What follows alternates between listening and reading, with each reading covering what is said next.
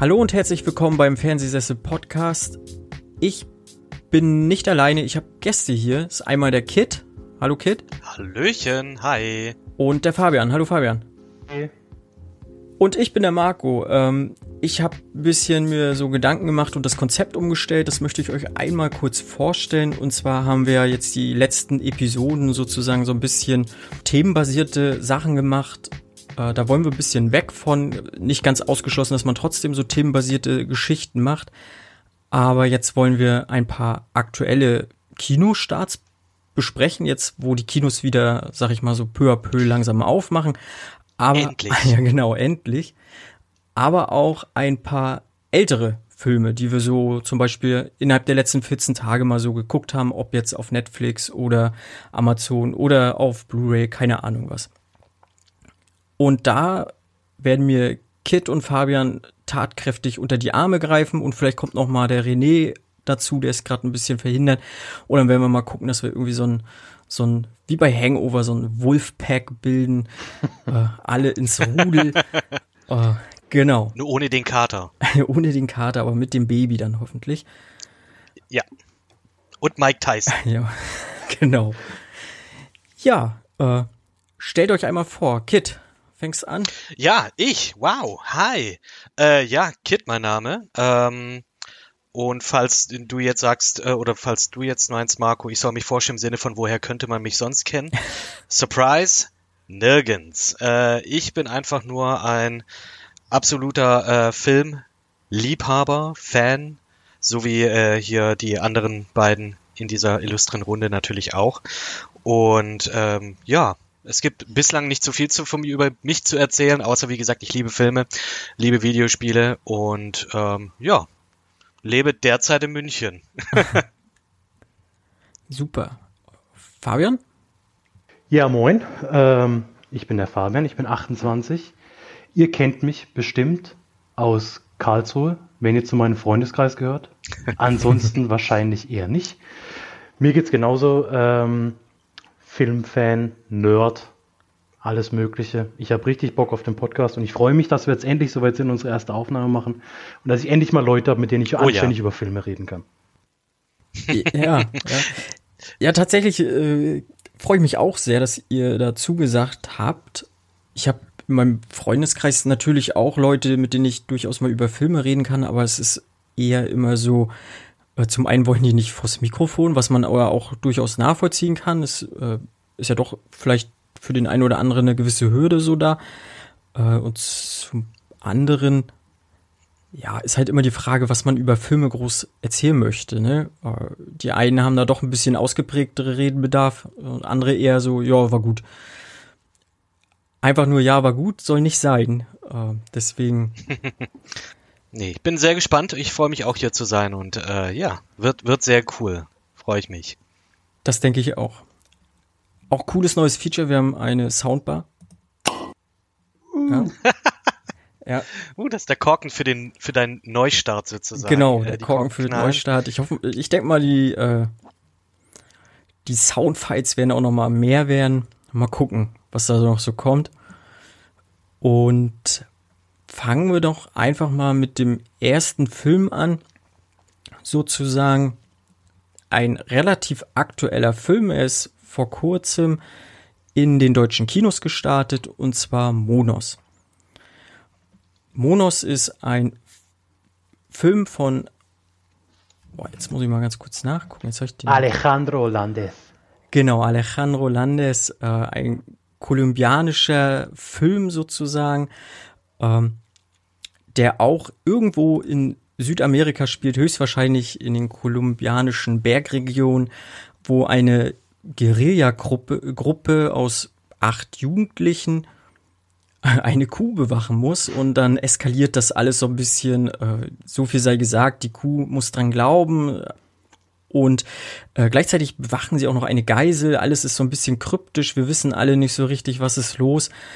Ähm, und letzten Endes äh, ungefähr zur Hälfte des Films haben wir so einen Settingwechsel und wir sind im Dschungel und genau, Fabian, du hast den Film auch schon sehen können, wie hat dir denn sag ich mal, Monos zwischen Himmel und Hölle gefallen? Also ich fand ihn wahnsinnig bildgewaltig. Also es war ein wunderschöner Film, so von, von der ganzen Optik her. Ich finde die, die Story tatsächlich zweitrangig, weil, wie mhm. du schon mhm. gesagt hast, man erfährt nichts über die Hintergründe, man weiß nicht, wer diese Kinder sind, woher diese Dotora kommt, die sie da gefangen genommen haben oder die sie bewachen, warum die sie bewachen, für wen die sie bewachen und was überhaupt der Anreiz der, der ganzen Jugendlichen ist. Man, man lernt im Endeffekt am Anfang nur die Leute kennen, die haben ihre Militärdrills jeden Tag, die, die machen ihre Übungen, sind aber im Endeffekt unbeaufsichtigt. Da kommt wohl einmal alle Jubeljahre ein Soldat zu denen und überprüft, wie, wie gut sie trainiert sind und gibt denen ein paar Anweisungen. Ansonsten sind die aber auf sich alleine gestellt. Ähm, und ich finde zum einen, nicht nur ist der Film echt schön anzusehen, mhm. ich finde ein ganz großes, ein ganz großer Pluspunkt ist auf jeden Fall der, der Soundtrack oder der Sound an sich, der ja teilweise richtig unangenehm ist, aber mhm. gut unangenehm, um es mal so zu formulieren. Also es passt total zur Atmosphäre. Der Film ist total atmosphärisch. Man hat auch mal ein paar Szenen, wo halt zehn Minuten im Endeffekt nichts geredet wird oder nichts gesagt wird, sondern der Film nur in Bildern erzählt wird. Und ähm, wow. ich finde ihn wirklich, er hat mir gut gefallen. Ich hätte mir vielleicht trotzdem gewünscht, dass die Hintergrundstory oder die Story an sich ein bisschen mehr in den Vordergrund rückt und dass man eben sich nicht nur auf die Optik und auf den Ton und auf das Schauspiel verlässt. Hm. Ja, kann ich nachvollziehen. Ich hätte auch vielleicht ein bisschen mehr Hintergrund mir gewünscht oder gehofft. Ich habe jetzt vorhin noch mal mir das Presseheft angeguckt. Also es war auch so gewollt, dass wir nicht wirklich viel erfahren und auch nicht wirklich viel wissen, weil er die Geschichte an sich so so klein wie möglich halten wollte. Sprich, ne, er wollte wollte uns nicht noch zu viel Input irgendwie links und rechts reingeben, sondern uns in dieses Setting werfen und sozusagen die, die aktuellen Geschehnisse so ein bisschen in Kolumbien auch aufwerfen und halt ein bisschen gesellschaftskritisch sein.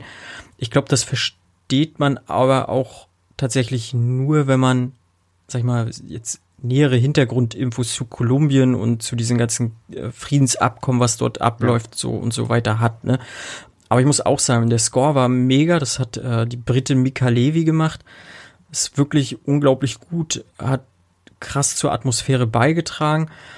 Ähm, bildgewaltig auf jeden Fall auch, gerade ne, wenn, wenn dort ein Soldat oder eine Soldatin, also es waren auch äh, weibliche Soldaten dort, äh, auf, auf so einer Bergklippe stehen und sozusagen die Wolken unter dieser, diesem Soldaten sind. Ähm, das sah schon echt krass aus. Und ich sag mal, er hat auch ein paar interessante Gewaltspitzen gehabt, die mir auch sehr gut gefallen haben. Also es war jetzt auch nicht zu gewalt tätig oder zu brutal inszeniert. Es hat an sich ein recht stimmiges Bild alles ergeben. Ich habe mal noch geguckt, genau, dieser, diesen Boten hast du ja schon erwähnt, der halt alle Jubeljahre mal kommt, halt auch. Das war tatsächlich mal ein ehemaliger Kommandant von einer mhm. Guerilla-Gruppe. Also er war ja, war ja, äh, ja, ich glaube, ist das politisch korrekt, ein, ein Kleinwüchsiger, aber er war halt mega durchtrainiert auf jeden Fall. Aber schon Wahnsinn. Und im Presseheft stand auch drin, dass vor ungefähr drei Jahren noch ein, ein Kopfgeld auf, auf dem Typen aufgesetzt war. Äh, tot oder lebendig. Also das fand ich schon sehr interessant auf jeden Fall. Ja, ich habe das auch nur irgendwie gelesen, dass, dass er anscheinend in so einem Wiedereingliederungsprogramm war und dadurch dann zum Schauspiel gekommen ist, weil das muss man ja auch erwähnen. Ich glaube, außer, außer der, der, der Geisel im Endeffekt, also der, der Doktora und dem Pater Grande, Bigfoot. also dem ja, Bigfoot, genau keiner von denen hat Schauspielerfahrung. Also sind im Endeffekt alles Laiendarsteller. Also die, die ganzen Kinder, die da den, den Hauptcast im Endeffekt ausmachen. Und dafür finde ich es schon echt stark. Ja. Ja, man hätte es auch gar nicht so gedacht, ne? Gerade auch die Rambo zum Beispiel äh, stand im Presse einfach irgendeine Skaterin, die sich dort beworben hat. Also es waren irgendwie 800 Jugendliche beim Casting. Sie haben 30 weitere eingeladen zu wirklich so einem Schauspiel Militär-Bootcamp und haben die Grenzen ausgelotet und die acht Jugendlichen haben sich da sozusagen durchgesetzt und auch Rambo, halt die Skaterin, wo man halt anfangs wirklich gar nicht weiß, ist, äh, ist sie weiblich oder ist sie männlich? Das wollte wollt ich gerade fragen. Also ich habe so, ich habe nicht geblickt Und ich sage mal, ganz am Anfang ist ja jetzt nicht viel Spoiler. Er küsst ja im Endeffekt der Anführer Rambo. Mhm. Ja, da habe ich dann gedacht, hä, okay, der küsst jetzt vor seiner Freundin einen anderen Jungen und sie stört es nicht. Ja. Aber Rambo ist ein Mädchen. Eine genau, und es ist halt wirklich äh, so, so diese, also auch diese Gesellschaftskritik, ne, dass Post-Gender-Geschichten äh, durchaus legitim sind und vielleicht sogar auch im Militär und generell finde ich halt auch eine, eine wichtige Botschaft, die der Landes uns dort halt mitgibt. Ja, grundsätzlich finde ich diesen Film wirklich beeindruckend und ich glaube, dass der auch gerade im Kino sehr sehenswert ist, wenn oh, der ja. Score noch mal richtig reinballert und so. Also das schon. Ja, schon also ein sehr schönes mit, mit, einer, mit einer richtigen guten Soundanlage oder gerade Kinosound macht es schon noch mal einiges aus. Ja. Ja, sehr cool. Würde ich, würde ich ja auch gerne sehen. Den habe ich leider verpasst, beziehungsweise noch, noch läuft er ja. Genau. Ist das richtig? Ja. Ja, ja äh, da äh, werde ich, Leute, ich, ich sag's euch ganz ehrlich, ich bin so froh, dass die Kinos wieder aufhaben. Ich habe da einen richtigen Entzug zu. Und ähm, wenn ihr das jetzt mir jetzt gerade so erzählt, weil ich habe den Film ja noch nicht gesehen, äh, ich hätte wirklich Bock drauf, hm. weil äh, gerade wie ihr das sagt, das Bild gewaltig. Das brauchst du auf einem großen Bildschirm. Das brauchst du wirklich auf dieser Leinwand. Und äh, genauso wie der Sound, eine geile Anlage oder so, mit dem du es einfach richtig schön rührt. Äh, da werde ich jetzt, äh, glaube ich, auch schauen, dass ich mir noch irgendwo noch ein Ticket demnächst dann besorge. Ja, unbedingt. Also toller Film. Hut ab. Hätte ich jetzt so nicht gedacht. Aber storytechnisch jetzt nicht so nichts Weltbewegendes, jetzt meintet ihr, richtig? Nee, ich, ich finde, dass er storymäßig auch so seine Schwächen in der zweiten Hälfte hat. Da wird mir von manchen Charakteren die Motivation, macht für mich irgendwie keinen Sinn mehr oder finde ich teilweise weit hergeholt. Ähm, ich finde, da liegt aber auch nicht das Hauptaugenmerk drauf. Ich finde, sobald sie in den Dschungel gehen quasi, also das ist ungefähr eine Hälfte, am Anfang sind sie auf, diese, auf diesem Mountaintop, äh, äh, hm. Bergspitze sagt man in Deutschland, genau. sind sie auf der Bergspitze. Und dann ist quasi irgendwann der Karten, sie sind im Dschungel. Und ich finde, äh, im Dschungel wirkt der Film teilweise noch eingeengter und noch bedrückender. Gibt es hm. zum Beispiel Szenen, wo, wo, wo ein Charakter von, von Moskitos quasi attack attackiert wird, der, der finde ich, furchtbar beklemmt war. Aber ich finde so, die, die Story, die wird dann da schon ein bisschen dünner. Aber trotzdem, auf jeden Fall, man macht nichts falsch mit dem Film. Auf gar keinen Fall. Nein, gerade fürs Auge ist das wirklich ein, ein Kinoerlebnis. Ja. Dann. Sehr cool. Ja.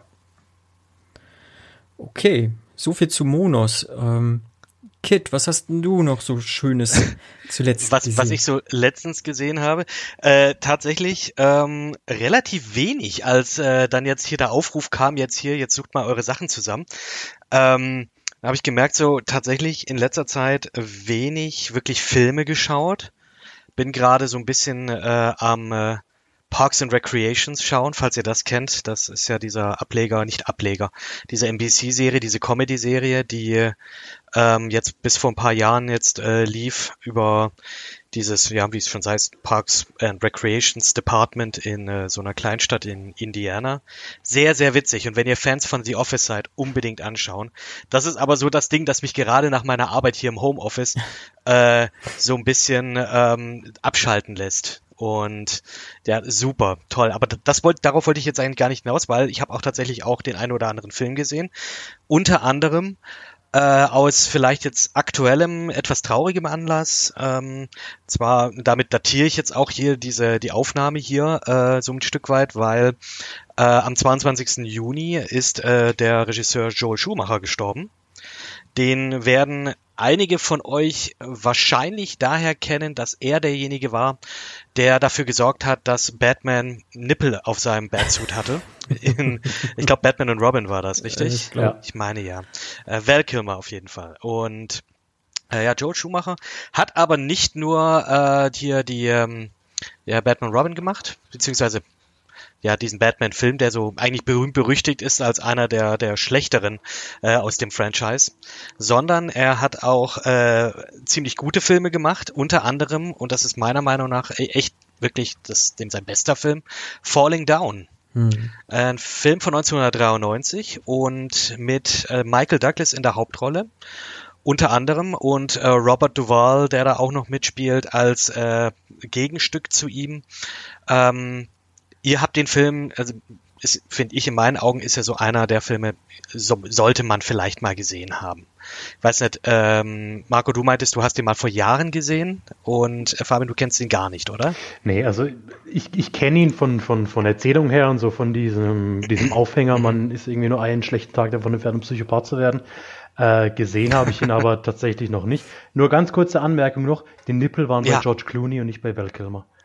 Nein! Nur damit nicht oh gleich Gott. der erste Shitstorm ausgelöst wird. Komplett, wow! komplett raus aus der Nummer. Okay, Entschuldigung. Also, ich melde mich ab. Bis bald, ne? Hat Spaß gemacht. Also, tschüss. oh Gott, oh Gott. Äh, sorry, sorry. Äh, nee, aber äh, danke für die Korrektur auf jeden Fall. Ähm, ja, äh, genau. Aber äh, finde ich, sollte man durchaus mal gesehen haben. Vor allem jetzt, wo ich den jetzt auch gerade relativ frisch gesehen habe, also wirklich jetzt, ich glaube, ähm, jetzt äh, kurz hier vor der Aufnahme vor allem jetzt auch, äh, relativ zeitaktuell.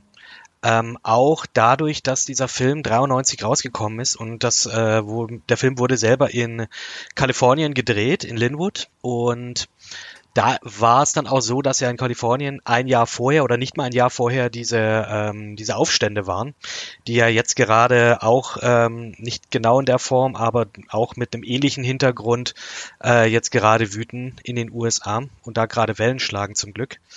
Ähm, ja, auf jeden Fall äh, sehr geladener Film.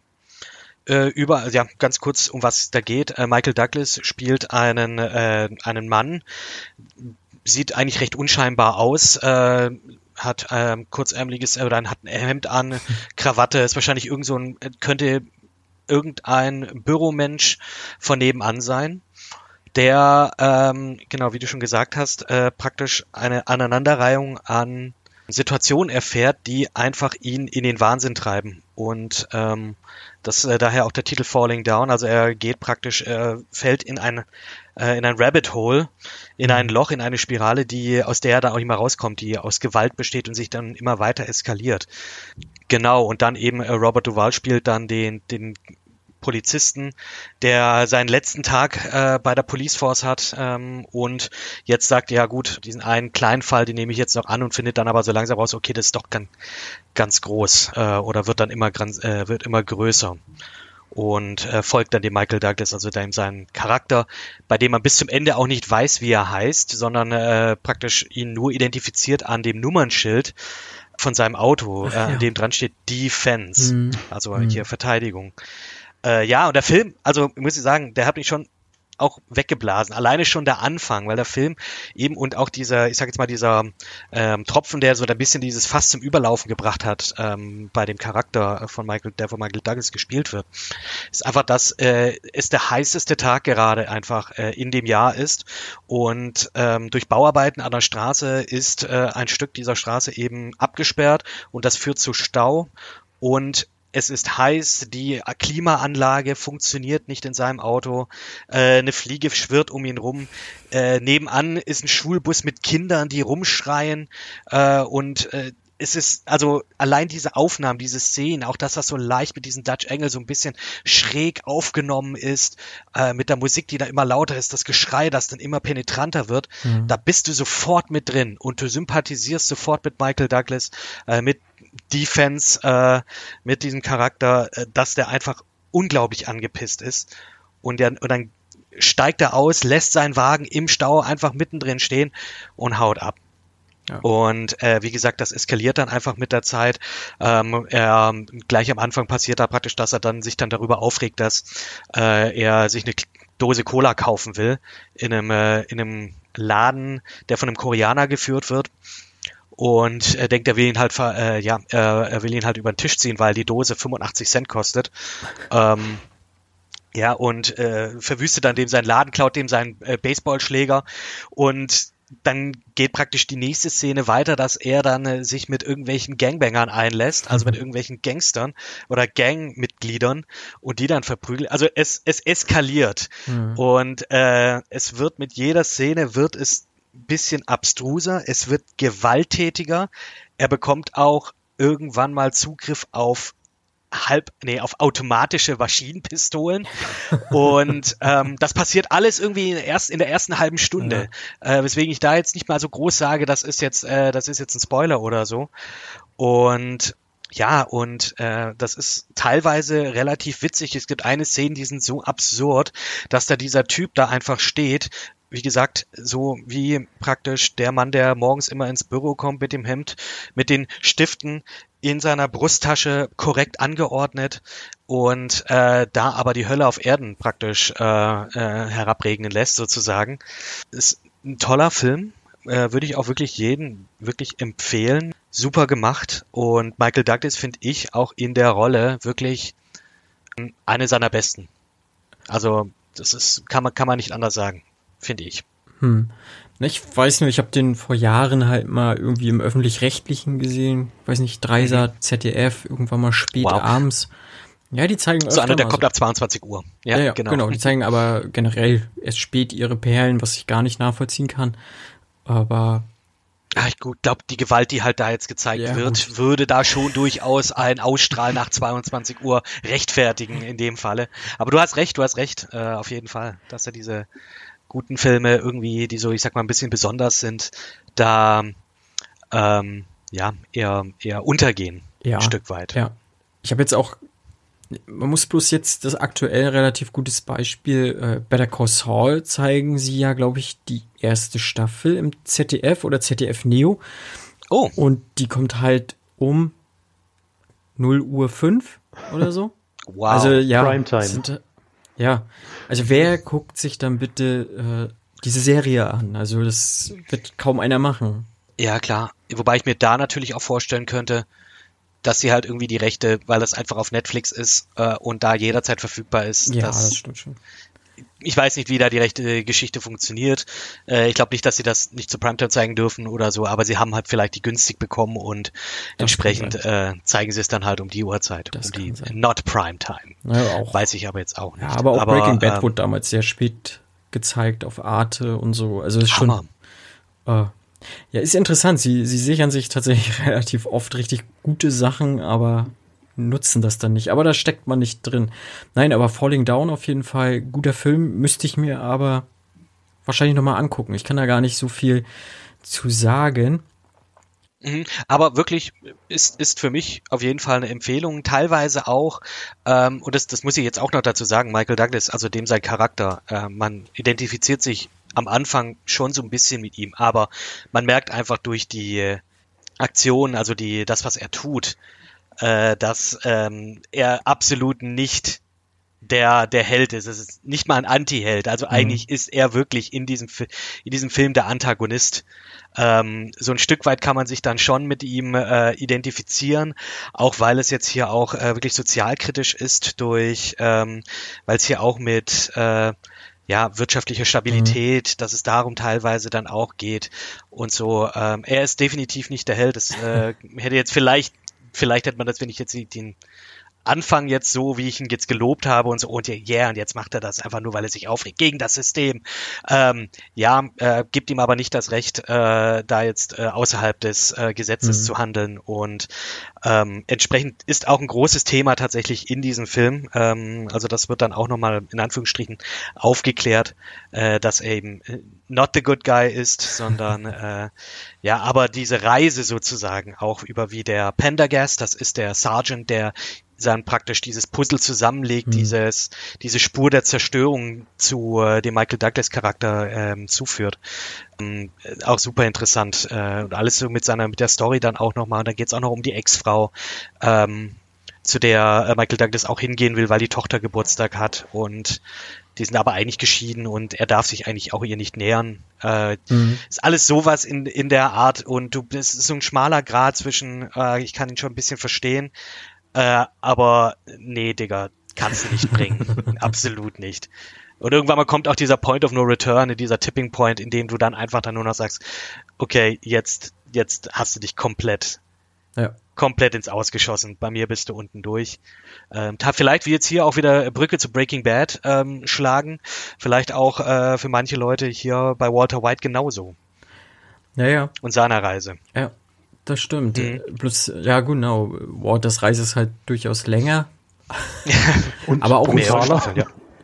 ja, aber auch vielleicht nicht unbedingt nachvollziehbarer. Also bei, bei Michael Douglas kann man teilweise diesen, das weiß ich noch, diesen, diesen Wandel, den er durch, da durchlebt hat, auch ein bisschen nachvollziehen. Dass es halt so eskaliert, dann wahrscheinlich eher nicht, aber. Nee, die, die, das, die, das Gewaltige, also dieses Gewalttätige ja. äh, kann man absolut nicht, aber es wird auch hier Social Injustice äh, übersprungen. Manche mhm. Dinge denke ich mir auch so, okay, kannst du heute nicht mehr so bringen. Da gibt's auch eine, eine Szene mit einem, äh, mit einem, mit einem Nazi, der sich da über ähm, ja, über Homosexuelle in seinem Laden auslässt, der äh, die dann halt äh, entsprechende Dinge dann auch nennt. Das kann, ja, das mhm. äh, auch so, ja, okay. Ähm, kannst du ist jetzt auch nochmal ein Stück weit krasser als jetzt der Michael Douglas Charakter oder so, aber äh, ich will auch gar nicht mehr erzählen, weil schaut den an. Der ist nämlich wirklich gut. Konnte man den Und jetzt irgendwo sich. streamen oder so? Ich habe den jetzt tatsächlich über Sky gesehen. Ach so. Ähm, und bin mir jetzt auch ehrlich gesagt nicht sicher, wer das, äh, wer das sonst noch hier hat. Ich kann mal kurz hier auch nachschauen. Ähm, aber wie gesagt, definitive Empfehlung von mir. Mhm. Solltet ihr auf jeden Fall bei Gelegenheit mal äh, anschauen. Genau. So, ich sehe jetzt auch, der ist äh, tatsächlich gerade nur auf Sky. Also zum Streamen, also zum, ich sag jetzt mal, in diesem Flatrate-Stream dabei. Mhm. Äh, aber auf Amazon kannst du den auf jeden Fall ähm, kaufen, beziehungsweise auch ausleihen. Ja. ja. Jo. Super. Fabian, magst du einen, einen nächsten Film vorstellen. Was hättet ihr gerne? Film, Film oder Serie? Beides gut. Ich fange mal, fang mal mit der Serie an, da sage ich weniger dazu, weil sie mich echt aufgeregt hat. Und zwar kam ja vor eineinhalb Wochen, zwei Wochen kam jetzt die Gott sei Dank letzte Staffel von Tote Mädchen lügen nicht oder 13 Reasons Why. Ja, hm. hm habe ich gesehen. ja, ich habe mal 1,5 von 5 Sternen habe ich mir noch aus dem Rippen lernen lassen. Nee, also ganz ehrlich, wow. Also die, die, die erste Staffel habe ich mir noch gefallen lassen, die fand ich in Ordnung. Ich habe da schon gemerkt, okay, ich bin vielleicht nicht unbedingt die, die, die Target Audience. Die Zielgruppe für. Ja, dass das vielleicht eher auf Teenager, was auch immer ausgerichtet. Trotzdem fand ich die, die erste Staffel noch ganz gut, fand auch damals ziemlich hart wie sie da den Selbstmord mhm. von Hannah und so gezeigt haben.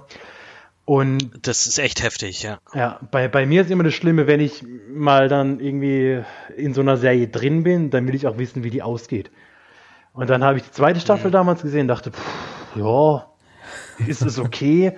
Fand ich dann schon irgendwie komisch, wie da manche Sachen geredconnt werden, so nach dem Motto, okay, der war jetzt eigentlich die ganze Zeit mit ihr zusammen und sie hasst ihn aber trotzdem, weil er ihr einen Zettel mhm. geschrieben hat und was auch immer. Und dann kam letztes Jahr die dritte Staffel. Da habe ich dann schon gedacht, okay, das ist jetzt hoffentlich die letzte. Aber nee, dann kam noch die vierte.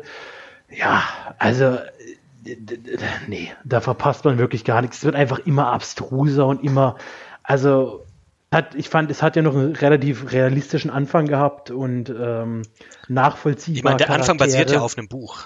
Genau. Ja, und das ist halt so das typische Problem. Wir haben Geld gemacht mit einer Serie ja. ja, wir machen jetzt einfach mal weiter.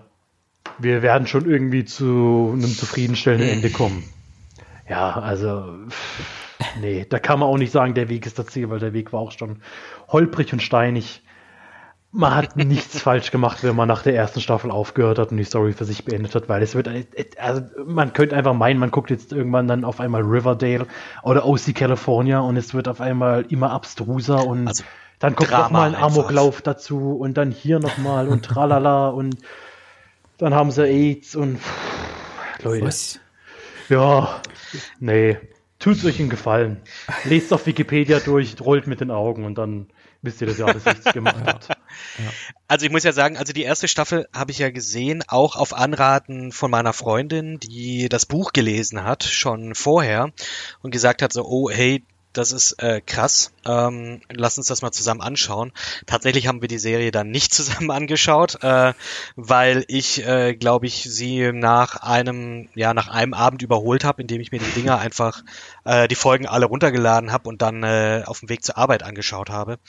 Äh, weil es tatsächlich, die erste Staffel fand ich super, super interessant. Mhm. Also die Prämisse ähm, von 13 Reasons Why, dieses mit den, mit den Kassetten ähm, und jede Kassettenseite sagt einer dieser Gründe, warum sich die Hannah Baker das Leben genommen hat, äh, an sich schon sehr interessant. Fand dann war auch an sich eine abgeschlossene Story, mit der ich auch am Ende d'accord war. Also so krass es halt war, war das für mich ein Abschluss. Und dann kam aber dieser ähm, dieser Teaser. Also wenn mhm. ihr die mhm. erste Staffel letzte Folge gesehen habt, wisst ihr, welchen Teaser ich da meine mit dem mit, äh, mit dem Jungen und äh, was der da unterm Bett versteckt hat oder vor ah, Bett. Ach so, mit Tyler. Ja, okay. Mhm. Ja, und es ist einfach so, wow, krass, äh, okay, warum? Zweite Staffel, wann? Und dann habe ich, glaube ich, die erste, die zweite Folge gesehen. Äh, und ich kann dir auch gar nicht, euch gar nicht mehr sagen, was da vorgefallen ist, weil es mich absolut nicht mehr abgeholt hat und es mich auch überhaupt nicht mehr interessiert hat, weil die Story für mich mit der ersten Staffel an sich abgeschlossen war. Hm. Ich gehe da soweit auch d'accord. Die erste Staffel fand ich, fand ich wirklich ganz gut. Die habe ich auch relativ schnell hm. weggebinged und hätte da auch einen Cut gemacht und dann wäre gut gewesen. Äh, alles, was danach kam, kann man sich tatsächlich sparen. Wobei ich sagen muss, die zweite Staffel hatte dann noch ein ich sag mal jetzt, hört sich blöd an, ein versöhnliches Ende für mich. Also es war dann trotzdem noch ein, ein rundes Ende irgendwo. Aber auch da hätte man einen Cut machen können. Und gerade was mich dann nachher an der dritten Staffel so gestört hat, wo ich dann auch wirklich gesagt habe, jetzt bin ich hier raus, dass sie im Prinzip ein, ein Täter in diese Opferrolle geschoben mhm. haben. Und das hat mich mega gestört, weil ich sag mal, der Typ ist halt, Achtung, Spoiler, der ist halt ein, ein Vergewaltiger und dann ja, natürlich, der wird seine Gründe gehabt haben und vielleicht hat er auch psychischen Knacks weg, aber es interessiert mich jetzt erstmal nicht. Ich will da auch nichts groß irgendwie aufarbeiten oder so. Er hat einen richtig krassen Fehler gemacht. Er wurde dafür nicht bestraft und ihn dann auch noch irgendwie in so eine Opferrolle stecken. Das hat mir überhaupt nicht so gefallen. So und äh, das war der falsche Weg. Und die erste Staffel, die hat tatsächlich kritisch gesehen oder gesellschaftskritisch gesehen sogar vieles richtig gemacht. Ähm, Jetzt nicht unbedingt für meine Zielgruppe, aber ich glaube schon, dass es durchaus jüngere Leute irgendwie auch angeregt hat. Jetzt nicht zum Selbstmord oder so, auch wenn Netflix oder irgendwer gesagt hat, die Selbstmordrate ist höher geworden. Aber er hat ja, hat ja durchaus Themen behandelt wie Mobbing und so weiter und so fort. Äh, ob das korrekt aufgearbeitet war oder nicht, das weiß ich nicht, dafür bin ich nicht ausgebildet, aber er hat vernünftige Werte vermittelt, also die erste Staffel, ne? Das hat, haben die anderen Staffeln nicht wirklich so. Sie, sie, haben ja auch relativ viel Backlash gekriegt und soweit ich ist. Ich habe mir jetzt ja. alles nochmal nur angeguckt, aber ja. sie haben es ja, glaube ich, rausgeschnitten, die Selbstmordszene. Ja, ja, die haben sie irgendwie. Hm, Weil das, das fand ich damals schon schwierig. Auf jeden also Fall eine Warnung vorher. Es, es, es, war echt, und, äh, es war echt schwierig, das anzugucken, wie sie da in der Badewanne sitzen. Sich wirklich, sie halten ja wirklich drauf. Also okay. Also man, man, man, man schneidet nicht mhm, weg. Man, man mhm. sieht es wirklich, wie sich die Pulsern aufschneidet. Und das, ich fand es wichtig und fand es auch richtig. Ja. Und ich sage aber, dann hat die Serie irgendwie so eine falsche Abzweigung genommen und man hat sich mehr darauf konzentriert, okay, wie kann man die Serie noch lange am Leben halten, damit wir irgendwie noch mehr Geld damit machen Geld können. Geld rausschöpfen können oder ja, sowas. Nee, ja, also, das ist krass. Hm. Uff, einfach. Schade. Also wie gesagt, also nach der ersten Staffel äh, und wie die das behandelt haben, hätten die da ruhig, meiner Meinung nach, Cut ist okay, aber Netflix ist ja, glaube ich, auch so, die machen, glaube ich, immer mindestens zwei Staffeln, wenn ich mich, äh, wenn ich das mal irgendwie dem der Verschwörungstheorie Glauben schenken darf, die ich irgendwo mal gelesen habe. Egal wie schlecht die Serie ist, es gibt zwei Staffeln. Ähm, hier jetzt sogar vier, wobei jetzt sehe ich mir gerade die Rezension an. Das ist ja wirklich zweite Staffel, Mixed to Negative Reviews. Äh, die dritte Staffel overwhelmingly negative, also wirklich überwiegend negativ. Mhm. Die vierte auch negativ, aber ein bisschen besser als die dritte. Und dann, äh, ja, finde ich schade, dass sowas dann äh, gemolken wird. Und ja. ich sag mal, eine Serie wie, kennt ihr, habt ihr American Vandal gesehen? Mhm. Ja. tolles Teil. Erste Staffel fand ich wahnsinnig gut. Die zwei, also auch eine Netflix-Serie, äh, so ein bisschen Documentary-Style gehalten. Ähm, und die zweite Staffel war auch noch wirklich sehr solide bis gut.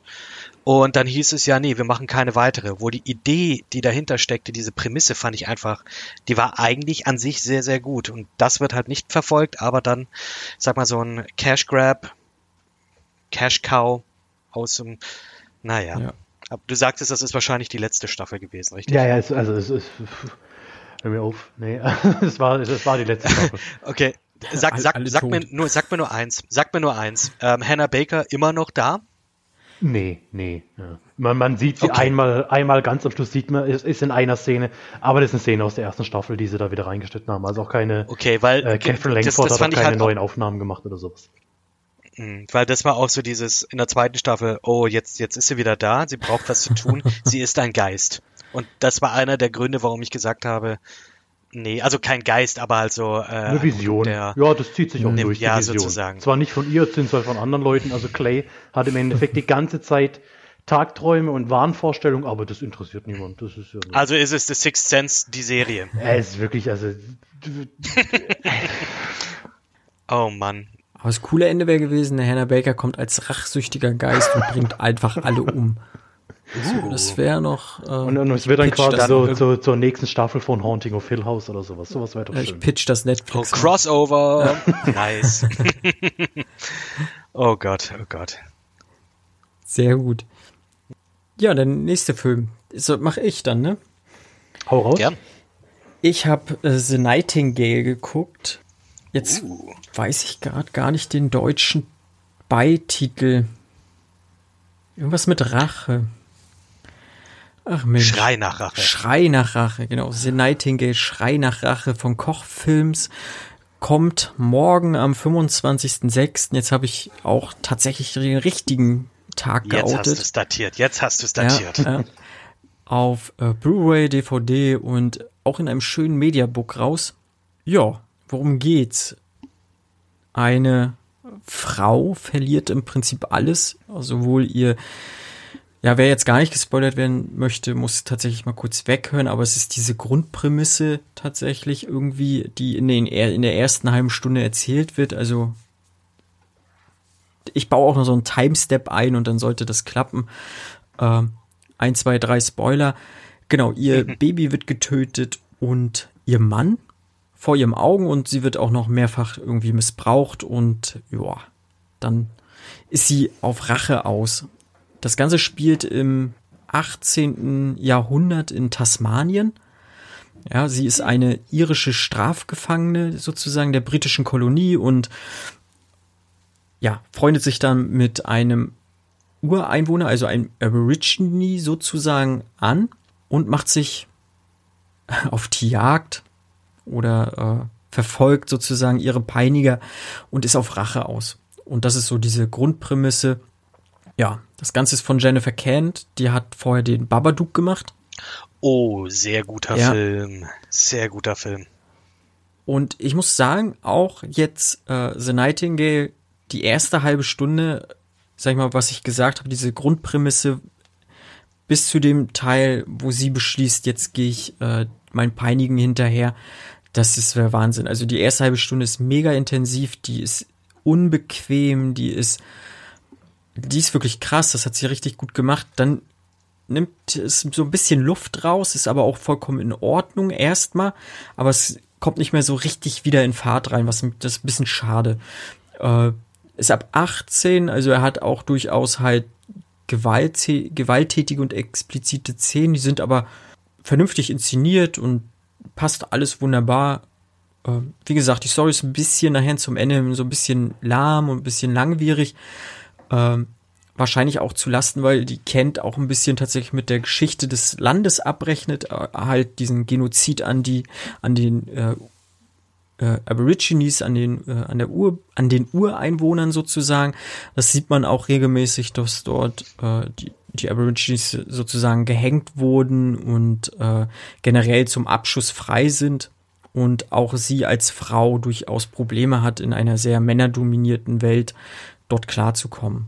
Genau, ich habe vor allem vor 200 Jahren. Ja, ja, mhm. ja. Und ja, ich kann den Film nur empfehlen. Ich fand den wirklich sehr sehenswert. Wenn man auf so Rache-Feldzüge steht, ist das durchaus einer der, der besseren der letzten Jahre. Also mit einer Frau in einer Hauptrolle. Ich sage, da gab es ja doch ein paar hier, ob das jetzt Peppermint ist oder so. Da muss ich sagen, The Nightingale fand ich deutlich besser. Also den fand ich sehr, sehr gut gemacht. Uh, von mir hat er vier von fünf Punkten gekriegt. Ja. Würdest du den äh, genre-technisch, ähm, wenn du sagst, das ist sehr intensiv und so, äh, welchem Genre würdest du das dann eher zuordnen? Weil die, ähm, also Jennifer Kent, die ähm, ja ihr ihr äh, Regiedebüt ja mit dem Babadook mhm. hatte, der ja eher Richtung Horror, psychologischer mhm. Horror in die Richtung geht. Ist das hier bei Nightingale ähnlich oder ist das jetzt so eine ähm, ganz anderer Stil?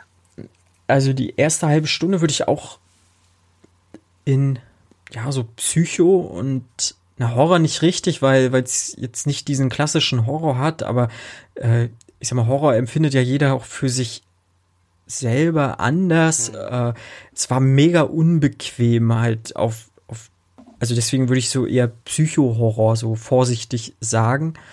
Und dann wird's halt so zum klassischen Revenge-Rape mit Drama-Elementen. Und hm. äh, ja. Ja, weil gerade diese emotionale Bindung, die sie dann zwischen, zwischen ihr, der kleinen Nachtigall und äh, dem schwarzen Vogel Billy sozusagen äh, entsteht, das ist dann doch wahrscheinlich mehr der Drama-Element und die, äh, sag mal, die, die, diese Tötungsdelikte und so, das sind halt Elemente, die, die muss der Film haben und die sind ja auch nicht also die Kamera zieht auch mal weg und zeigt jetzt nicht immer drauf oder so, ne? Also genau, zeigt nur dann drauf, wenn es wirklich notwendig ist und das ist vollkommen in Ordnung. Also sie hat das echt drauf und ich bin wirklich gehuckt auf ihren nächsten Film. Also die hat jetzt zwei Filme wirklich abgeliefert und ich bin sehr gespannt und hoffe auch mal, dass sie vielleicht mal etwas größeres Projekt annimmt. Nicht schlecht, nicht ja. schlecht. Das heißt aber, das Ganze, also es spielt in, in Tasmanien, Australien, deshalb Western kann man jetzt nicht wirklich sagen, aber für mich hört es jetzt so an wie, wie ein klassischer Western, ich sag mal eine Mischung aus Django Unchained und True Grit, so die Richtung. Ja, kann ja, sagen? kann man schon so anleihen. Gerade Django finde ich durchaus interessant, so wenn du überlegst, siehst, Christoph Waltz und äh, der Billy ist so ein bisschen der Jamie Foxx das kann man schon, schon auch so sehen, wobei hier sie durchaus noch mehr äh, Vorurteile anfangs hat, die sie dann aber nach und nach auch abbaut. Okay. Äh, während ja Christoph Waltz jetzt ja zum Beispiel schon von vornherein äh, den, den, sag mal, den Schwarzen sehr freundlich gesonnen ist. Aber ja, klar, es ist, hat auch Western-Elemente. Also man kann das auch so als Western im Prinzip betrachten, ja. ja. Okay. Hört sich auf jeden Fall sehr interessant. Du hast halt auch zwei unterschiedliche Outlaws. Das ist ja auch so dieses klassische Western-Element, was, ne, äh, doch, doch. nichts zu verlieren haben und eh genau. eh von Gesetz verstoßen beziehungsweise nicht anerkannt. Genau. Äh, krass. Also mhm. ja, auch auch von mir. Ähm, hier, schaut euch den Film an. Ich werde es auch noch tun. Gut. Äh, wer mag als nächstes? Ja, okay, dann machst du doch ähm, nochmal die Runde wieder zu dir, oder? Machen wir gerne, mache ich gerne noch einmal weiter. Ähm, äh, hier, da, das hatte ich euch beiden ja schon angekündigt, weil ich da wirklich Redebedarf hatte. Ich hatte letztens äh, kurze Story vorab. Meine Freundin hat ein Poster. 100 Movies Bucket List. Und diese, äh, das, das kennt vielleicht welche, das sind praktisch 100 Filme, also Rubbelbildchen, die man dann so abmacht. Äh, oder wenn man einen Film gesehen hat, dann äh, kann man das abrubbeln und dann ist da praktisch irgendwie so, ein, äh, so eine, ähm, ja so ein Piktogramm, der äh, für diesen für diesen Film steht, äh, wird dann frei und mit jeder mit jedem weiteren Film, den man schaut, wird da praktisch das Poster bunter. Und wir saßen, äh, wir haben das letztens aufgehängt. Wir wohnen jetzt noch nicht so lange hier in München und haben das jetzt aufgehängt und gesagt, so wir könnten doch eigentlich mal einen dieser Filme noch mal anschauen oder generell mal anschauen. Und wir sind dann da mal durch haben uns das angeschaut und so, ja, nee, Dirty Dancing, ah, nee, Jurassic Park, dann kommt sie mit, ach nee, ähm, 12 Angry Men. Und das war ein Film, den habe ich schon vor bestimmt 15 Jahren oder so gesehen. und fand den wahnsinnig gut. Ich muss gerade noch mal überlegen, wie der noch mal auf Deutsch heißt. Die zwölf Geschworenen. Ähm, die zwölf Geschworenen, ganz einfach, genau. Und ich habe den, dann haben wir uns gedacht, okay, dann lass uns den doch anschauen. Und ich war wie weggeblasen. Also wie damals, als ich den äh, vor 10, 15 Jahren gesehen habe und meine Freundin, die den überhaupt nicht kannte, äh, ein Wahnsinnsfilm. Und das Krasse an dem Film jetzt auch äh, ist vor allem, der ist auch das Alter des Films. Das ist ein Klassiker, der ist 1957 rausgekommen und ähm, hat hier ähm, Starring der der große Henry Fonda, äh, der hier praktisch auch einen dieser zwölf Geschworenen äh, spielt. Ja, kurz zu der Story. Äh, da geht es praktisch darum, dass äh, das spielt in New York am heißesten Tag des Jahres in, äh, ja, in einem Gerichtssaal, beziehungsweise nicht direkt in einem Gerichtssaal, sondern der Film, der beginnt in einem Gerichtssaal. Und zwar steht ein ähm, junger äh, puerto-ricanischer Mann, ja, praktisch ähm, zur Anklage, dass er seinen Vater erstochen haben soll. Und die Jury zieht sich nun zurück und äh, berät jetzt darüber, ob dieser junge Mann schuldig ist oder nicht. Und ähm, hier ist es so, es muss eine eindeutige, einstimmige Entscheidung geben. Alle müssen sagen, dieser Mann ist schuldig oder eben nicht schuldig. Erst dann kann das Urteil verkündet werden. Und diese zwölf Männer, die setzen sich dann in diesen Raum und in diesem Raum spielt 98 Prozent des Filmes mhm. mit diesen zwölf Geschworenen. Und es sind mehrere Leute, die da mitspielen. Also, wie gesagt, ähm, sehr alter Film. Äh, Henry Fonda spielt damit, äh, Lee J. Cobb, äh, Jack Warden äh, und so. Also alles irgendwelche, zum, zum Teil sind da schon Größen gewesen. Manche sind zu Größen geworden ähm, danach. Und ähm, es ist ein Kammerspiel. Es ist praktisch, es spielt nur in diesem Raum. Und es geht, äh, erstmal ist es wirklich ein Open and Shut Case. Hey, es, es gibt eine Mordwaffe, es gibt ein Motiv, es gibt einen Augenzeugen. Eigentlich ist er schuldig und alle stimmen für schuldig, außer Henry Fonda. Ähm, und dieser Mann sagt halt so, ja, es gibt keinen ein, es ist nicht eindeutig bewiesen, dass er schuldig ist. Beziehungsweise mhm. Ähm, es steht nicht außer Frage, dass er schuldig ist. Oder irgendwie sowas. Auf jeden Fall. Äh, geht es, dieser Film äh, läuft, ich glaube, äh, knapp 100 Minuten. Und da wird praktisch äh, diskutiert, es werden die Beweise hergeholt, es wird gestritten, es wird geschrien, es wird sich wieder beruhigt, es werden Zigaretten angezündet, es werden, ähm, es gibt Drama. Und du lernst über den Verlauf dieses Filmes diese einzelnen Charaktere kennen. Ähm, ja, und die sind alle, alle unterschiedlich. Der eine, das ist ein bisschen cholerischer Typ, der will eigentlich nur so, ja, komm, jetzt hier, ich habe eh Karten für ein Baseballspiel, können wir das hier nicht ein bisschen beschleunigen? Ähm, dann kommt der nächste, der dann sagt so, ja, hey, das, du kannst äh, jetzt hier, nur weil du zu Baseball gehen willst, den Typen jetzt nicht hier ans Messer liefern, mhm. weil auf den steht jetzt, wenn der jetzt äh, schuldig verurteilt wird, dann äh, wird der, dann kriegt er die Todesstrafe. Und ja, und dann geht das praktisch so weiter. Es wird hin und her äh, gestritten, es wird ähm, überlegt, es wird nachgestellt und äh, ich wirklich jedem Menschen auch hier äh, uneingeschränkte Empfehlung. Bitte schaut, schaut den an. Wirklich, wirklich. Ich kann es nicht oft genug sagen, weil der hat mich so geflasht und der ist so unglaublich spannend. Du, ich, ich habe schier in die Hose gemacht, als der Film zu Ende war, weil ich einfach nicht aufstehen wollte und irgendwie jetzt noch irgendwas davon verpassen wollte. Ja klar, man hätte es ja natürlich auch pausieren können, aber daran denkt man ja auch nicht, wenn man so drin ist. Steht bei mir tatsächlich noch auf äh, dem der Pile of Shame.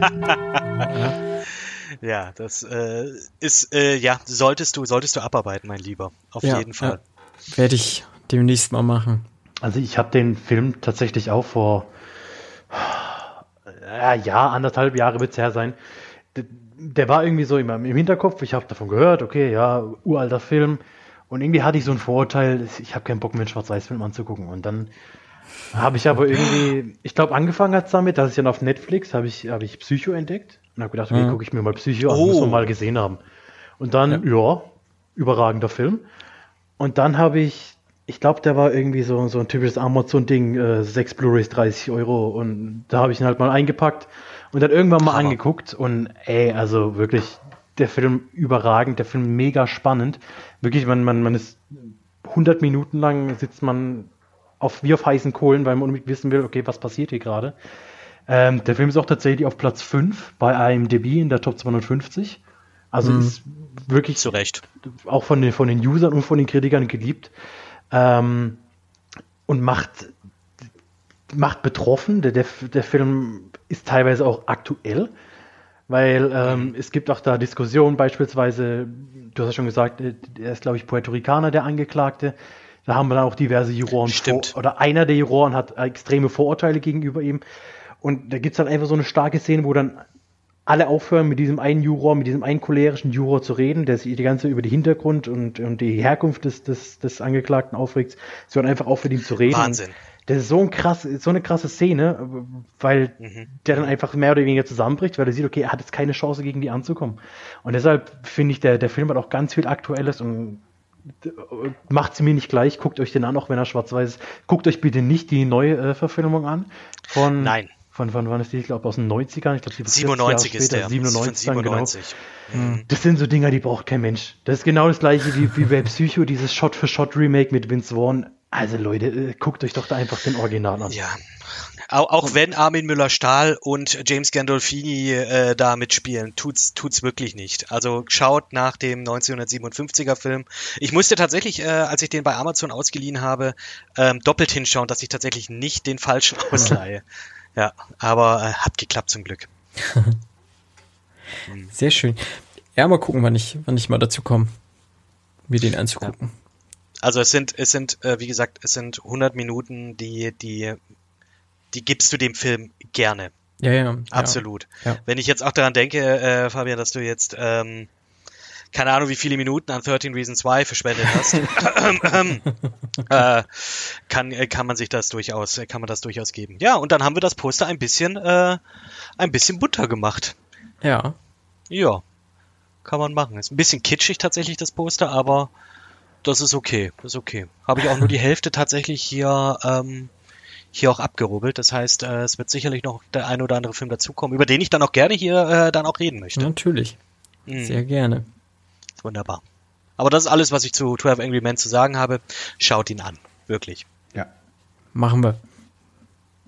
Fabian, was hast du noch geguckt, so Schönes? Ja, ich bin gerade auf der Liste, über was ich noch am ehesten reden will.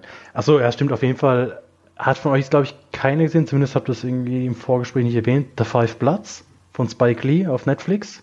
Uh, auf meiner Liste. Aber noch nicht die Zeit gehabt tatsächlich. Ja, gut, der ist jetzt auch erst, ich glaube, eine Woche, anderthalb ist er draus. Mhm.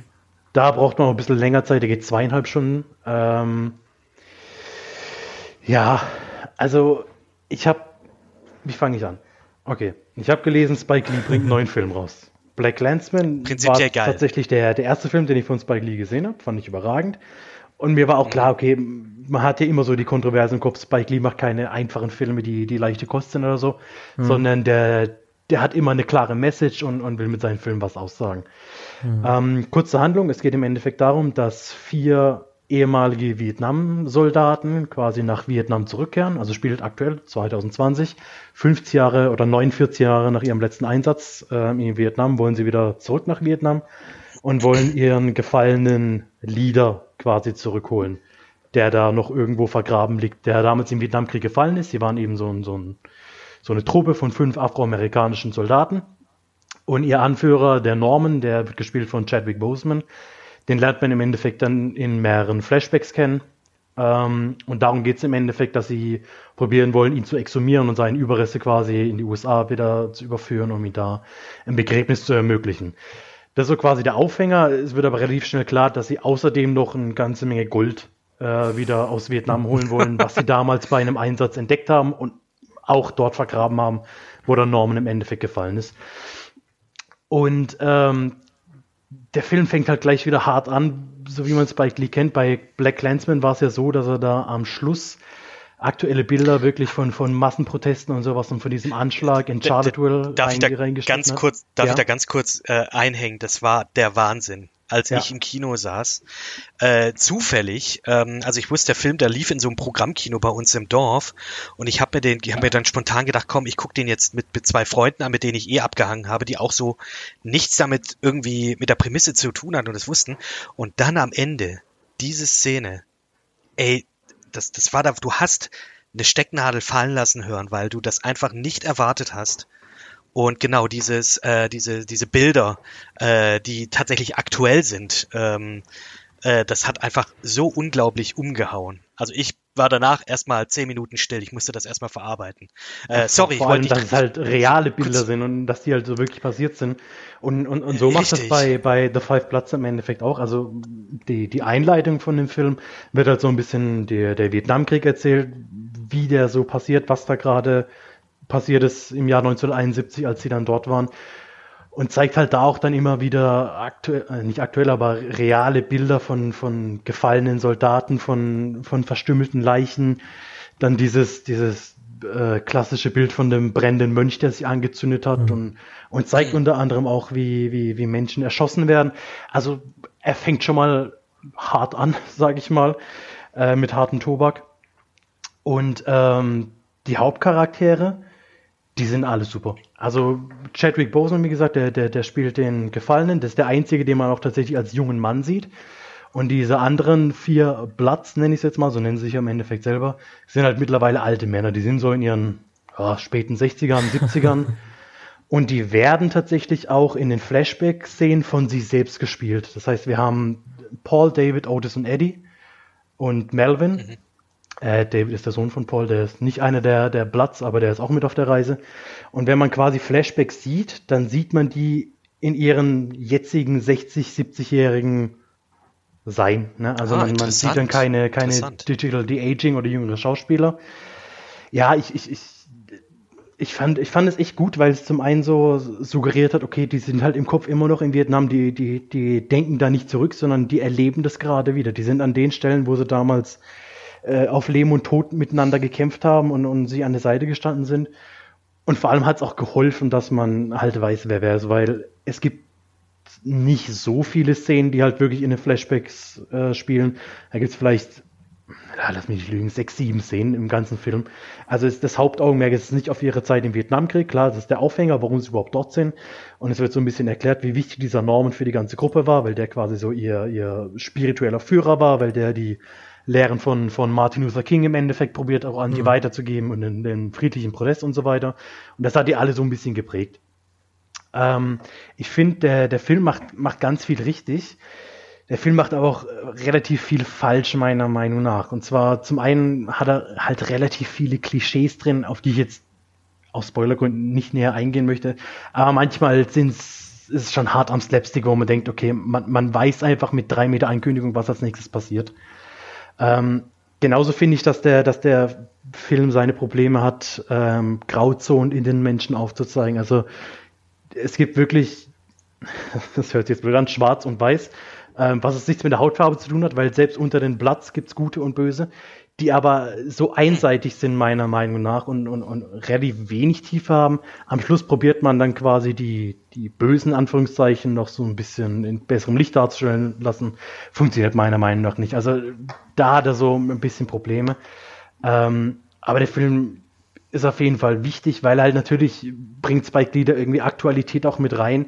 Ähm, ich finde, zu einem besseren Zeitpunkt hätte der Film jetzt nicht kommen können mitten in den Protesten in den USA, ähm, weil er das auch so mit reinbringt, wie die schwarzen Veteranen halt auch behandelt werden, wie die schwarzen Soldaten damals behandelt wurden als, als na, wie wird so schön gesagt bei South Park, als Frontlinienfußvolk, Squadron B, wo dann quasi ganz vorne steht. Ähm, da bringt er natürlich eine Aktualität rein, die, die auch gut ist. Aber es gibt halt trotzdem die, diese Momente, die einen einfach aus dem Film rausnehmen. Teilweise probiert, meiner Meinung nach, manchmal probiert der Film eine Hommage an Apocalypse Now zu sein. Es gibt zum Beispiel eine Bar, in der sie feiern, die heißt Apocalypse Now, ist jetzt vielleicht nicht so subtil, aber und, und, und teilweise gibt's dann aber auch so komische Monologe, die dann die vierte Wand brechen, wo einer der Charaktere direkt in die Kamera spricht. Und die haben mich dann doch schon arg an, an Colonel Kurtz hier, äh, an Marlon Brando aus Apocalypse Now erinnert. Und die waren dann aber deutlich schwächer, diese Monologe, wo ich mir dann gedacht habe, boah, Da hätte man vielleicht den Film bei zwei Stunden lassen können und so komische Dinge rauslassen, weil die jetzt auch nicht unbedingt zur Handlung beigetragen haben. und es gibt zum Beispiel auch, es ist auch keine groß, kein großer Spoiler, wenn ich das erzähle, einer der, der Platz hat im Endeffekt damals im Krieg eine, eine Tochter gezeugt mit einer Einheimischen, mit einer Vietnamesin. Die geht er dann besuchen und seine Tochter ist irgendwie Mitte 20 und der Krieg ist seit 50 Jahren vorbei. Und, und, also die Tochter müsste irgendwie 50 sein, aber sie ist Mitte 20 und es wird einfach nie erklärt. Und das, also wow. da, da habe ich, da habe ich wirklich, ich habe, ich habe diese Szene gesehen und dann habe ich erstmal Pause gemacht und dann habe ich glaube ich 20 Minuten gegoogelt und auf Reddit gesucht und ob mir das irgendjemand erklären kann. Aber da gab es irgendwie keine Erklärung dazu. Entweder die Frau hat sich sehr, sehr gut gehalten für 50 oder ich weiß nicht, vielleicht war die, die, die Auswahl an dunkelhäutigen vietnamesischen Schauspielerinnen nicht groß genug hm. für die zwei Sätze, die sie gesagt hat. Ich, ich weiß nicht. So, und jetzt sage ich dir mal etwas. Wir Asiaten, raus. wir Asiaten, wir altern nicht. Wir altern nicht. Wir haben perfekte Haut, die immer glatt ist. Und dann irgendwann mal mit so 65 oder so macht's pupp. Und dann sind wir wirklich klein und verschrumpelt und äh, können nicht mehr, äh, sind irgendwie zwei Köpfe kleiner geworden. Ähm, das sag ich jetzt als äh, ich als Halbasiate. Und äh, ja, wahrscheinlich ist sie 50. Kannst dann ist einfach nur gut gealtert. Nein. Okay. ist einfach nur sehr gut gealtert. gut, dann nee, 5 von 5. Äh, kurz mal rein. Hiermit habe ich dir äh, dein, deine, dein Plothole erklärt.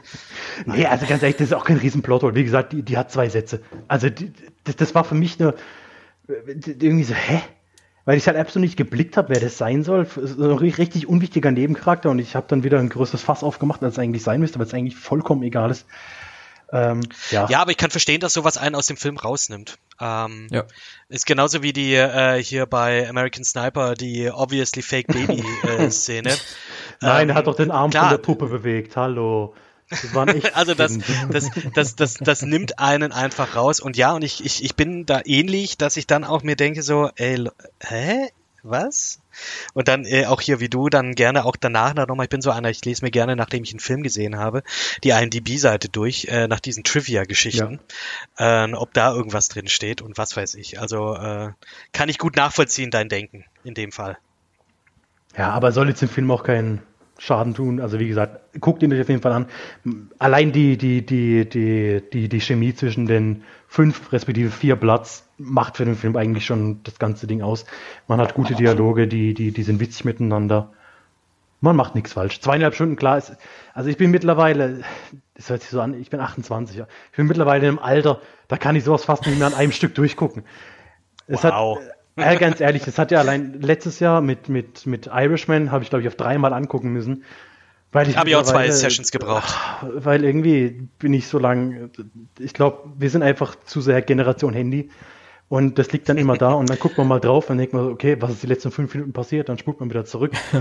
Also ich habe auch The Five Platz auf, aus den zweieinhalb Stunden sind dann gut und gerne drei Stunden geworden, bis ich fertig war. Hm, Ähm, generell ähm, finde ich auch, äh, zum Beispiel jetzt nochmal kurz, ganz kurz auf Irishman zurückzukommen, ähm, ich habe den sehr schlecht verstanden. Ich bin so einer, ich gucke mir den Film ja immer gerne im Original dann an.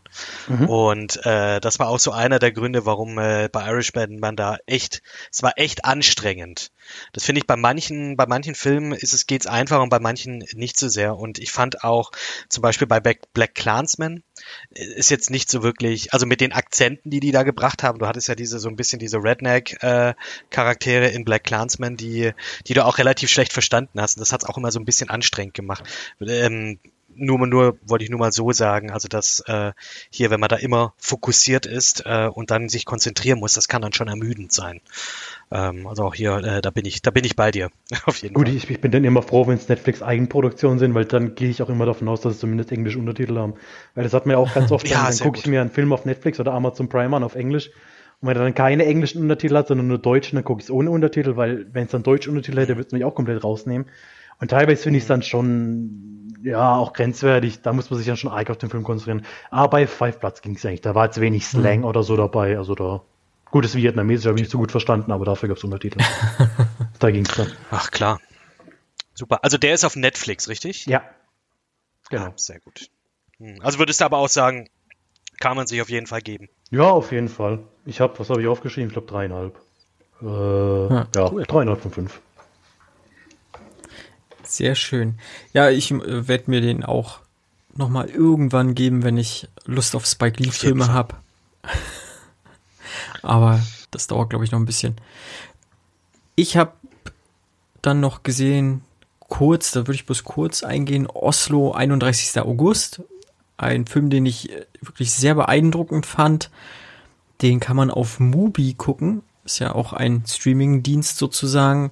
Da ist die Besonderheit, dass die täglich einen neuen Film reinbekommen und dafür aber der älteste rausfliegt sozusagen. Du hast immer 30 Filme im Angebot, sozusagen für, für jeden Tag ein Film im, okay. im Monat. Ähm, genau, da habe ich Oslo 31. August geguckt. Das ist ein Film von Joachim Trier, äh, ein norwegischer Film, was der Titel schon sagt, Oslo. Ähm, und unser Hauptcharakter, der Anders, ist, äh, war drogenabhängig, hat jetzt einen zehnmonatigen Entzug hinter sich und wir begleiten ihn sozusagen in Oslo jetzt acht, nein, 24 Stunden, wie er so wieder versucht, in das, äh, einen Platz in seiner, seiner Welt zu finden, beziehungsweise einen Platz in der realen Welt wieder zu finden. Ja, es ist ein, ein Drama zwischen irgendwo, zwischen Hoffnung und Tristesse, äh, ja, klasse Ding. Also ich fand den wirklich sehr beeindruckend und von mir hat er viereinhalb Sterne bekommen von fünf. Ja. Wer dazu noch mehr hören möchte, ich habe dazu noch mal einen anderen Podcast aufgenommen, da mache ich mal kurz Werbung dann für, das ist der Mubicast beim bei den Kollegen vom Telestammtisch. Da war ich und da haben wir drei Filme sozusagen aus Mubi besprochen und vorgestellt und ich habe unter anderem diesen Oslo 31. August vorgestellt. Genau. Jetzt muss ich mal blöd fragen, der hat rein gar nichts mit Anders Breivik zu tun, oder? Also mit dem nein. Anschlag da. Okay. Nein, weil das nein, nein. nein. Jetzt irgendwie im Kopf, weil der war ja auch 2011 in Oslo und deshalb, okay. Nee, gut. Nee, nein, nein. Hat damit gar nichts zu tun. Mm, mm. Okay. Ja. Nein, zum, also nein, zum Glück nicht. Zum Glück, ich wollte es auch gerade sagen. Ja, weil da Äh, gibt es auch, glaube ich, so einen Netflix-Film über das Thema, aber das finde ich. Also, Ja, genau. Es gibt einmal den Netflix-Film, das ist ja irgendwie 22. Juli oder so, heißt der auf ah, Netflix. okay, dann und so. dann hast du noch, äh, noch mal Utoya, den Film Utoya. Und äh, der lief regulär auch auf der, lass mich lügen, Berlinale und auch im Kino dann, also in Okay. ausgewählten Kinos. Mhm. Dann habe ich die das äh, gemacht haben. Und ich glaube, der, der richtige, der Utoya, ich habe beide mir nicht angeguckt, weil mich das damals äh, relativ schwer mitgenommen hat. So, ich wollte mir das dann nicht angucken. Und der Utoya, glaube ich, der spielt das tatsächlich komplett aus der Sicht einer Überlebenden oder eines Opfers von, von Breivik, Okay. sozusagen. Ja. Und auch in Echtzeit, ne? Ich glaube, der Anschlag, lass mich, ich habe keine Zahl jetzt im Kopf, weiß nicht, war 87 Minuten lang und äh, dieser Film ist dann auch aus dieser Sicht 87 Minuten lang sozusagen. Also der hat, der soll das relativ gut gemacht haben, während der Netflix-Film wohl nicht so pralle war, aber ja, beide nicht gesehen und werde ich mir auch nie, glaube ich, angucken. Ja, finde ich auch irgendwie. Also, gerade beim Netflix-Film hat man, glaube ich, auch wieder relativ viel Backlash gekriegt, so nach dem Motto, dass es fast schon glorifiziert wird auf eine irgendeine perverse Art. Also nicht, dass man ihn jetzt irgendwie dafür feiert, aber dass der Film halt wahnsinnig unnötig war irgendwie, so dass er nur dieses Thema ausschlachten wollte und damit halt Mhm. irgendwie eine, eine schnelle Mark machen wollte. Also, ja, auch nicht, auch nicht mein Nee, Cup of Tea. Nein, man ist immer die Frage, wie man halt sowas aufarbeitet und wenn man, sag ich mal, dieser, dieser Ideologie oder so nur eine Plattform bietet, dann ist das definitiv der falsche Weg so. Genau. Und da will ich mir das auch nicht angucken. Aber außer 31. August äh, definitiv. Den kann man anschauen. Den Den kann man sehr gut an. angucken. Sehr Wobei ich gut. da auch eine Triggerwarnung aussprechen muss. Ich glaube, so für Personen, die irgendwie a- tatsächlich auch mit ihren inneren Dämonen zu kämpfen haben, äh, würde ich es, glaube ich, sein lassen oder nicht empfehlen. Aber wer mit sich selber im Reinen ist, der sollte das vielleicht mal gucken. Wow. Genau. Ähm, ich mache auch gleich einfach mal weiter. Ich habe noch eine Serie, die ich aktuell gerade gucke. Das ist Snowpiercer. Uh. aktuell auf Netflix. Äh, zehn Folgen, die erste Staffel. Jetzt in dieser Woche ist sozusagen die, die Folgen erscheinen wöchentlich. Jetzt ist die sechste Folge gerade draußen und ja, hat so halb was mit dem Film von Bong Joon-ho zu tun. Spielt hat halt gleich das gleiche Setting und äh, versucht auch irgendwie so eine Art Klassenkampf aufkommen zu lassen, der aber nicht so richtig will und das stört mich tatsächlich am meisten an dieser Serie und verpackt das irgendwie in so CIS äh, Krimi-Geschichten, was auch so ein bisschen stört. Aber ich habe die Serie angefangen. Ich möchte gucken, ob sie halbwegs gut zu Ende erzählt wird. Und generell muss ich sagen, die Charaktere sind recht interessant. Beziehungsweise auch diese ganzen Nebencharaktere. Ich sag mal, bei Snowpiercer beim Film hast du ja unglaublich viele Charaktere gehabt, die sie gezeigt haben. Aber man hat halt in, in so einem äh, Zwei-Stunden-Film ja nicht Zeit, die einzelnen Charaktere genauer zu betrachten oder so. Und ich glaube, wenn man da irgendwie schon 30 Jahre im Zug ist, macht das schon was mit einem. Und äh, da hatte ich ein bisschen die Hoffnung, dass die Serie das zeigt. So ganz schafft's noch nicht, aber ich habe die Hoffnung auch noch nicht ganz aufgegeben. Für die, die jetzt Snowpiercer nicht kennen, ähm, fass doch mal so irgendwie in so drei Sätze zusammen, um was es da geht. Also, also das, das basiert ja auf dem Film Snowpiercer. Äh, genau. Also die gleich, mehr oder weniger die gleiche Prämisse. Ähm, mhm. um, um was geht's da? ja, es gab einen Film, äh, Snowpiercer halt von Bong Joon-ho und der aber wiederum basiert auch auf einer französischen Graphic Novel. Ähm, auf der Erde ist die Eiszeit eingetreten und ein elitärer Kreis aus bestimmten Personen äh, hat sich in einen Zug begeben, der jetzt halt um die Welt fährt und nicht anhalten darf, auch weil er sonst ja einfrieren würde. Und äh, dieser Zug ist sozusagen das Leben auf der Erde nur noch. Ähm, gleichzeitig haben sich halt Leute mit in den Zug geschleust, die dort nicht unbedingt rein sollten. Äh, jetzt in der Serie werden sie Tailies genannt, das ist sozusagen die untere Klasse. Und du hast generell Klassen aufgeteilt. Im, im Film waren es damals, glaube ich, nur zwei Klassen oder drei mhm, Klassen. Hier hast richtig. du jetzt auf jeden Fall drei äh, richtige Klassen und halt diese Tailies, also vier Klassen. Und dieser Mr. Waterford ist sozusagen dieser Zugführer, der das äh, ganze Ding entwickelt hat und den ganzen Zug so am Laufen hält.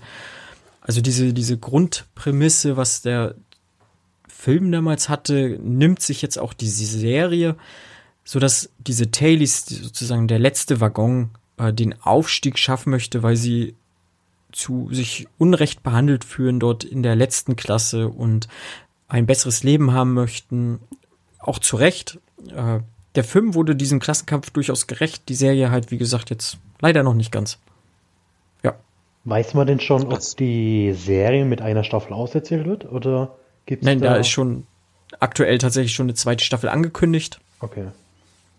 Und eventuell ist es auch schon so leicht äh, vorhersehbar, wie es weitergeht und mal gucken.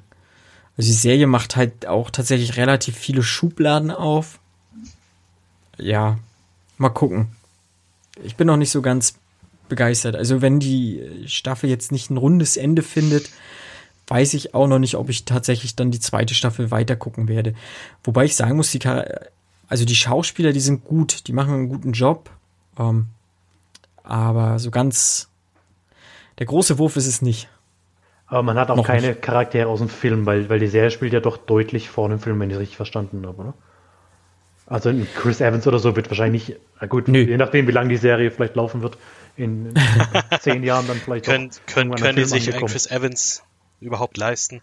Der hat, hat er nicht gesagt, er möchte sowieso vom Schauspielern äh, nach Captain America, nachdem er jetzt hier ähm, die Rolle äh, retired hat, ähm, in Ruhestand gegeben hat, äh, wollte der nicht eh aufhören und eher hinter die Kamera? Irgendwie sowas ja. habe ich mal mitbekommen. So das Richtung, kann durchaus möglich sein. Er hatte ja auch äh, schon Avengers Endgame. Er hat ja auch schon einen Film auf jeden Fall als äh, Regisseur gemacht. Mhm. Ähm, kann durchaus möglich sein, aber ich glaube nicht, dass Chris Evans dort auftauchen wird. Nein. Okay. Also so viel Budget hat die Serie dann, glaube ich, doch nicht. Aber genug Budget für Jennifer Connelly. Und ja. ich bevorzuge ja. Jennifer Connelly. ähm, weil eine der schönsten Frauen in Hollywood, Fight Me, ähm, ist einfach so. Ah, ist ja auch mega dünn. Also das sieht man da jetzt auch nochmal. Ich fand das ja jetzt nicht so. Also es ist ganz schön sehr abgemagert sah sie aus und äh, jetzt mit dem Alter dann auch fand ich das nicht mehr so attraktiv, aber ich habe die Serie noch nicht gesehen, ich kann es da nicht sagen, aber ich habe auch das Gefühl gehabt, dass sie sowieso ähm, auch in dem Snowpiercer Film, die da so alle so ein bisschen weird aussahen. Also mhm. weird ist jetzt blöd gesagt. Also hier, ich glaube, ähm, eine große Rolle im Film hat ja Tilda Swinton gespielt, die ja mhm. auch eher so Gut, bekannt dafür Film? ist, auch einfach, Tilda Swinton nicht einfach aus. ganz genau. Also es hört sich böse an, aber ähm, Tilda Swinton wird oft, also mag, die, die Frau ist einfach markant. Auch weil sie einfach von der Statur, durch das Gesicht, natürlich auch durch das schauspielerische Talent und äh, das so, das verbinde ich auch ein bisschen tatsächlich mit dem Snowpiercer-Film, dass das halt äh, so mhm. dieses Uptight, äh, hier, ich bin was Besseres als du, äh, Ding, das hat die einfach so gut gespielt. Ähm, und vielleicht ist das auch eine Idee, dass man das äh, mit, der, mit Jennifer Connelly jetzt nicht gesagt hat, hier nimm mal ein bisschen mehr ab, sondern einfach so, äh, äh das würde da, ich sag mal, thematisch oder so designmäßig ein bisschen gut zusammenpassen. Also ich habe selber die Serie noch nicht gesehen. Ich äh, werde mir das aber auch noch äh, reinziehen, sobald ich auch den Film noch mal gesehen habe. Mhm. Und ich glaube, der ist gerade noch auf Netflix, richtig? Der ist auch auf Netflix, Netflix genau. Den ja. habe ich auch vor, vor drei Wochen oder so auf Netflix gesehen. Hab dann auch überlegt, ob ich mir die Serie angucke, hab dann aber irgendwie gedacht, ja, zum einen habe ich mir gedacht, okay, ich brauche die Serie nicht gucken, weil ich weiß ja, also wie es ausgeht, weil der Film spielt nach der Serie, von daher kann ich es mir einigermaßen zusammenklabüstern. Und zum anderen habe ich gedacht, komm, ich warte einfach mal, bis das fertig ist, guck mir das dann alles in einem Rutsch an. Ja. Stimmt. Kann man, kann man natürlich auch so machen. Ja. Meine, was ich geguckt habe. Kit, hast du noch was geguckt? Ähm, so speziell tatsächlich, äh, wie gesagt, äh, eigentlich nichts mehr so groß, ich sag jetzt mal wirklich erwähnenswertes.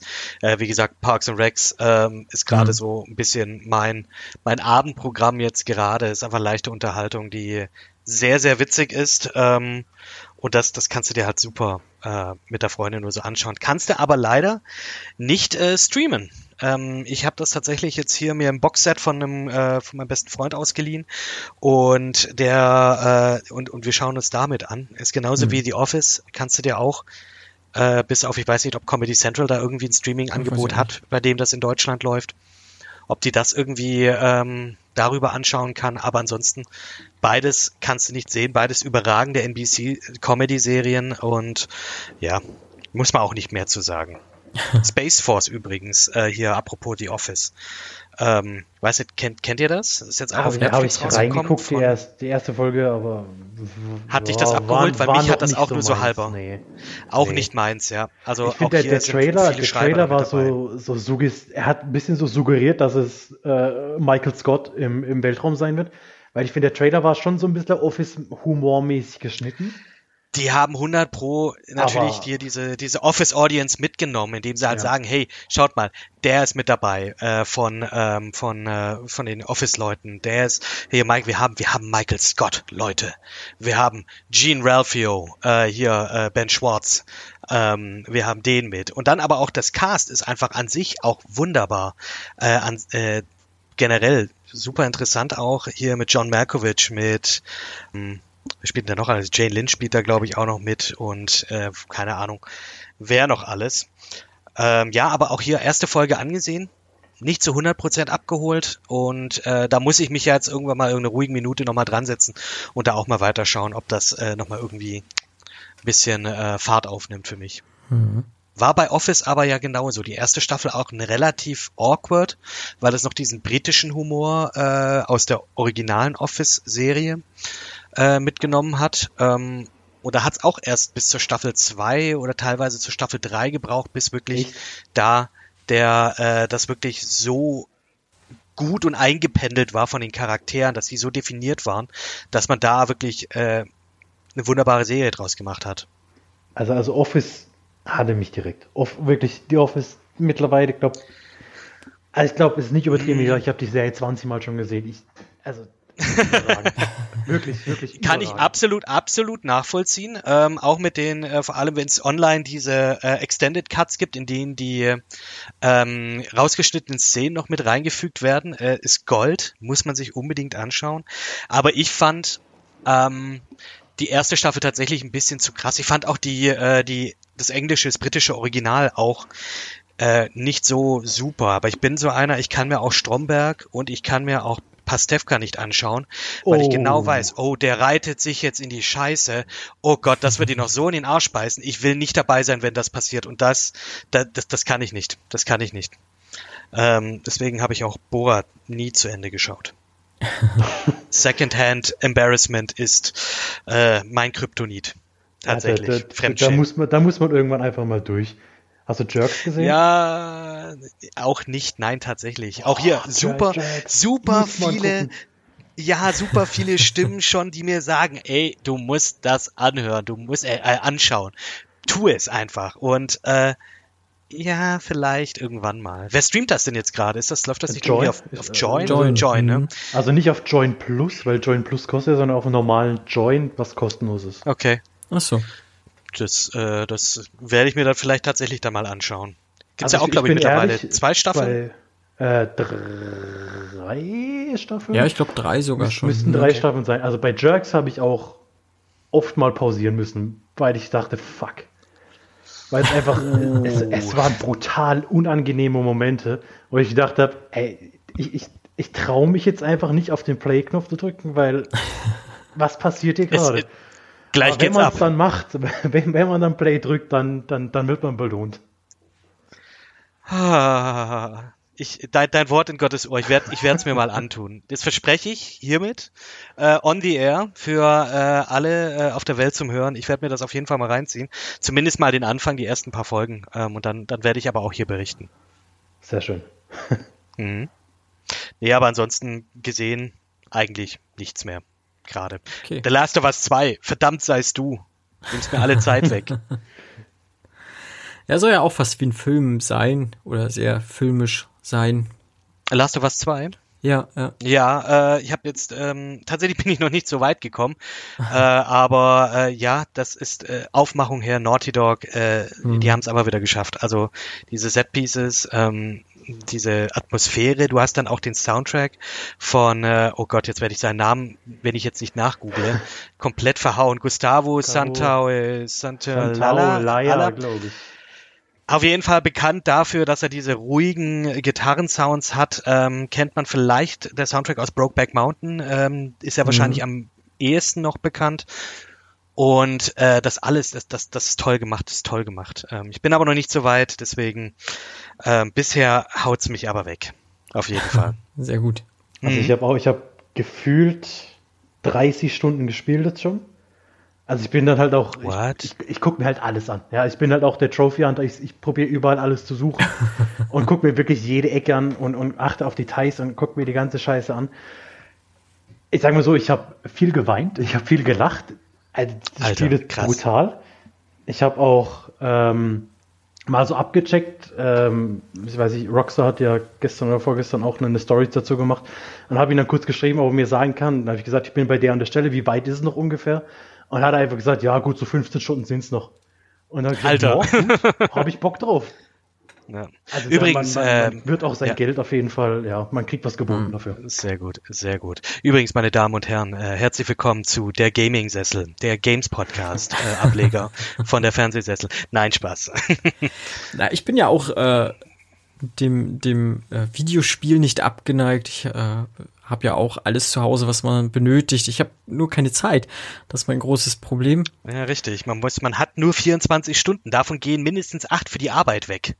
Genau das. Mhm. Und äh, den Rest wollen die ganzen Kinder hier auch noch, wollen auch noch was von mir haben. Und da kann ich nicht sagen, ja, nee, hör mal zu, Papa, gib mal, gib mal zocken. Äh, könnte ich schon sagen, aber es würde, glaube ich, niemanden hier im Haus Kommt, kommt ein gefallen. bisschen assi, ja. Ja, ja. Aber äh, Naja. Ja, Da, da, da können wir gerne mal dann drüber reden, wenn wir, wenn wir dann mal durch sind, so in 40, 50 Stunden oder so. sehr gut. Sehr Also was ich mir wahrscheinlich holen werde, ist der äh, Tony Hawk Bundle dann. Also da habe ich, glaube ich, schon richtig Bock drauf. So- Allein wegen dem Soundtrack würde ich es mir nochmal holen. Ja, ja, Alleine ja. wegen dem Soundtrack. Ja. Oh Gott, Leute. Ähm, Aber ich habe schon ewig nicht mehr gespielt. Ähm, Es gab mal ein Tony Hawks HD Remake ähm, vor Mhm. ein paar Jahren. Das habe ich mir super enthusiastisch gekauft für irgendwie 25 Euro oder so. Hab das ähm, 10 Minuten gespielt und dann wieder deinstalliert, weil es einfach technisch, gameplaymäßig grottig war. Ja. Und da hat's auch der, der Soundtrack nicht mehr rausgehauen. Aber ich bin hier jetzt mal vorsichtig optimistisch, warte erst mal auf die Reviews. Aber ja, alleine wegen dem Soundtrack sofort Ja. mitnehmen. Würde ich Ja. sofort mitnehmen. Hm. Sehe ich auch so. Ja. Gut, äh, Fabian, hast du noch was? Nichts Weltbewegendes. Was habe ich noch gesehen? Ich habe noch äh, Jumanji, die zwei neuen Jumanjis gesehen. Fand ich überraschend unscheiße. Habe ich mir schlimmer vorgestellt. Ja. ja, Der da erste ich war halt so, wirklich ordentlich. Da war ich so dieser typische äh, alter Mann schreit Wolke an. Warum brauchen wir das? Wir haben doch den alten Jumanji. Bla bla bla. The Rock müssen alle mitmachen. Ja, aber es sind gute Filme, kann man sagen, was man will. Absolut. Ähm, kann ich hier unterschreiben. Also ich habe den ersten jetzt nur gesehen, zufällig in der Sneak ähm, und war dann auch wirklich überrascht, weil das äh, nicht nur ein solider Film, äh, nicht nur ein solider ähm, Familienfilm ist, sondern auch generell einfach ein solider, guter, unterhaltsamer Mhm. Film generell ist. Und ich bin da auch so ein bisschen, wenn ich dann hier jetzt auch immer lese in den ähm, ähm, irgendwelchen Kinonews oder sowas, Kevin Hart und The Rock machen einen neuen Film zusammen. Da rolle ich erstmal kategorisch mit den Augen. Ja. Ähm, aber hier, das hat gepasst, auch weil äh, sie praktisch, sie haben tatsächlich mal geschauspielert. Also vor allem Jack Black. Jack Black ist Ja, einfach, das das, ist ist Jack ein Black Goldschatz. Ja. Überragend. Ich habe das große Glück gehabt, zwei Wochen vor der Quarantäne diesen Mann mit Kyle Gass live zu sehen, hier in München. Und ähm, der Typ, der hat eine Energie, dafür, dass der jetzt auch schon irgendwie, keine Ahnung, ich glaube Mitte 50 ist oder so, wie der über die Bühne springt und Roundhouse-Kicks verteilt in die Luft und äh, was weiß ich. Äh, super, super. Also äh, schauspielerisch, äh, wie gesagt, super überraschend, sehr, sehr amüsant und äh, auch nicht dem Original irgendwie ähm, respektlos gegenüber. Nö, Vor allem, mag, nicht. mochte auch diesen, die Hommage an oder diesen, diesen kleinen Wink mit dem Zaunpfahl äh, zu Robin Williams äh, in dem ersten Film. Toll. Ähm, mit Würde gemacht, klein, nicht zu sehr draufgedrückt, aber es einfach war, war gut und kann ich so unterschreiben. Der erste war gut, den zweiten habe ich noch nicht gesehen. Würdest du sagen, der ist besser oder schlechter als der erste? Sch schlechter finde ich hart. Ich finde ein bisschen, bisschen langwieriger. Also der, der zieht sich ein bisschen mehr. Dafür spielt Aquafina mit, die finde ich überragend. Ähm, ja, ich habe ich hab dem ersten vier, dem zweiten dreieinhalb gegeben. Also sind beide Okay. gut. Sehr gut. Mhm. Cool. Ja, ich fand auch äh, den ersten wirklich, wirklich sehr unterhaltsam. Ich habe äh, gerade Jack Black, so wie du gesagt hast, unglaublich witziger Typ. So ähm, Mhm. kann ich auch nur empfehlen, den ersten. Den zweiten habe ich leider auch noch nicht gesehen. Ich meine, alle, allein im zweiten Teil ist ja so auch so mehr oder weniger die Prämisse, dass The Rock jetzt eigentlich Danny DeVito spielt, weil diesmal der Danny DeVito quasi ins Ja. Spiel reingezogen wird. Der spielt ja den, den Opa vom, äh, vom, vom Hauptcharakter im ersten Teil und der wird dann quasi zu The Rock und ähm, ja, Danny Glover wird quasi zu Kevin Hart, heißt Kevin Hart spielt ein, al- die spielen beides alte Männer und allein Ja, das geil. ist einfach, einfach wahnsinnig witzig. Spielt Super. Jack Black auch wieder mit? Ja, Oh ja, dann Dann ist er sehenswert. auf jeden Fall. Und jeden Fall. ähm, warum fällt mir gerade ihr Name nicht mehr ein? Das äh, hier Karen Gillan äh, fand ich auch äh, in dem Film auch wirklich sehr sehr gut. Und äh, ich mag die generell Mhm. äh, sowieso und freue mich jedes Mal, wenn ich sie sehe äh, irgendwo in irgendeinem Film. Und ja, kann ich auch so unterschreiben. Erster Film, super. Zweiten auch noch nicht gesehen, werde ich aber sicherlich Ja. auch bei Gelegenheit mal machen. Wo hast du den gestreamt oder wo hast du den angesehen? Äh, ich habe mir auf Amazon entweder gekauft oder geliehen. Ich glaube, der war neulich für 1,99 zum Leihen oder sowas. Ach so, das kann sein. Nicht schlecht, Mhm. nicht schlecht. Hm. Kann man den mal mitnehmen. Ja, Auf jeden absolut, Fall. würde ich auch Also sagen. es ist, äh, man hat jetzt nicht mega was verpasst, wenn man ihn nicht sieht, aber wenn man ihn, gerade für 2 Euro habe ich dann gedacht, ja, ganz ehrlich, Ja. nimm Ja klar, nimmst du mit. Ja. Einen Film hast du aber noch gesehen, da habe ich, den fand ich auch überraschend sehr unterhaltsam. Ready or Not. Ready or Not, genau. Wo ich eigentlich am Anfang die ganze Zeit dachte, da spielt Margot Robbie mit. Bis ich dann mal gemerkt habe, das ist gar nicht Margot Robbie, sondern Samara Weaving. Ähm, da habe ich auch, also, auch so die gleiche Zeit, wo ich Jumanji geguckt habe, der mich auch auf Netflix geguckt, ich glaube, äh, auf Amazon Prime geguckt, den habe ich gekauft. Ähm, da fand ich den Trailer damals ganz witzig. Hab gedacht, der könnte in eine gute Richtung gehen. Und der, der, der war auch gut. Der war echt gut. Also da geht es im Endeffekt darum, dass Samara Weaving äh, heiratet quasi äh, in eine Familie ein, die einem Brettspiel-Mogulen gehört im Endeffekt. Also die, diese Familie ist reich geworden, dadurch, dass der, der, der, das Familienoberhaupt mal irgendwie Brettspiele erfunden hat und die sind halt ganz verrückt nach Spielen und die Tradition ist im Endeffekt, wenn jemand Neues in diese Familie kommt, einheiratet, was auch immer, muss in der ersten Nacht ein Spiel mit denen gespielt werden. Dazu gibt es irgendeine komische Möglichkeit, man zieht eine Karte und das, was dann kommt, wird gespielt und sie zieht die Versteckenkarte und dann ähm, geht im Endeffekt der Film los. Ich glaube, das ist auch noch nicht zu viel gesagt, wenn man erzählt, das ist ja alles im Trailer. Sie muss sich im Endeffekt verstecken und die anderen probieren alle, sie umzubringen. Also der Film, der, der Titel des Films, Ready or Not, kommt halt hier von Ready or Not, Here I Come. Äh, Ja, mit genau. dem dann praktisch schon ja angekündigt wird, so ja hier, äh, scheiße, ich habe das jetzt schon ewig nicht mehr gespielt, Verstecke. was sagt man, was sagt man hier? Ähm, äh, ja, sagt die Auf bereit die oder nicht, Plätze oder? fertig tot, ist die schöne deutsche Tagline. Ja, so ist Wow. äh, ja, auf die Plätze fertig tot. Ja, ja. Okay. Ich, Nein, aber hier sagt man, äh, ja, ja. Äh, Das, was gibt's noch? Eckstein, Eckstein, alles muss Eckstein. versteckt sein. Ja. Ähm, aber weiter weiß ich es auch nicht mehr. Hinter mir, vor mir, an den Seiten gibt es nicht. Re rechts von mir, links von mir gilt nicht. Ich komme. ja, irgendwie. Ich komme auf jeden Fall. Ja, genau, irgendwie sowas. Aber Okay, hört, ja. hört sich ja interessant an. Ist, ist das, ist das jetzt, ist das aber jetzt auch ein Horrorfilm? Ist es eine Komödie oder? Ähm, Also es ist klassisch gesehen ein Horrorfilm, ja.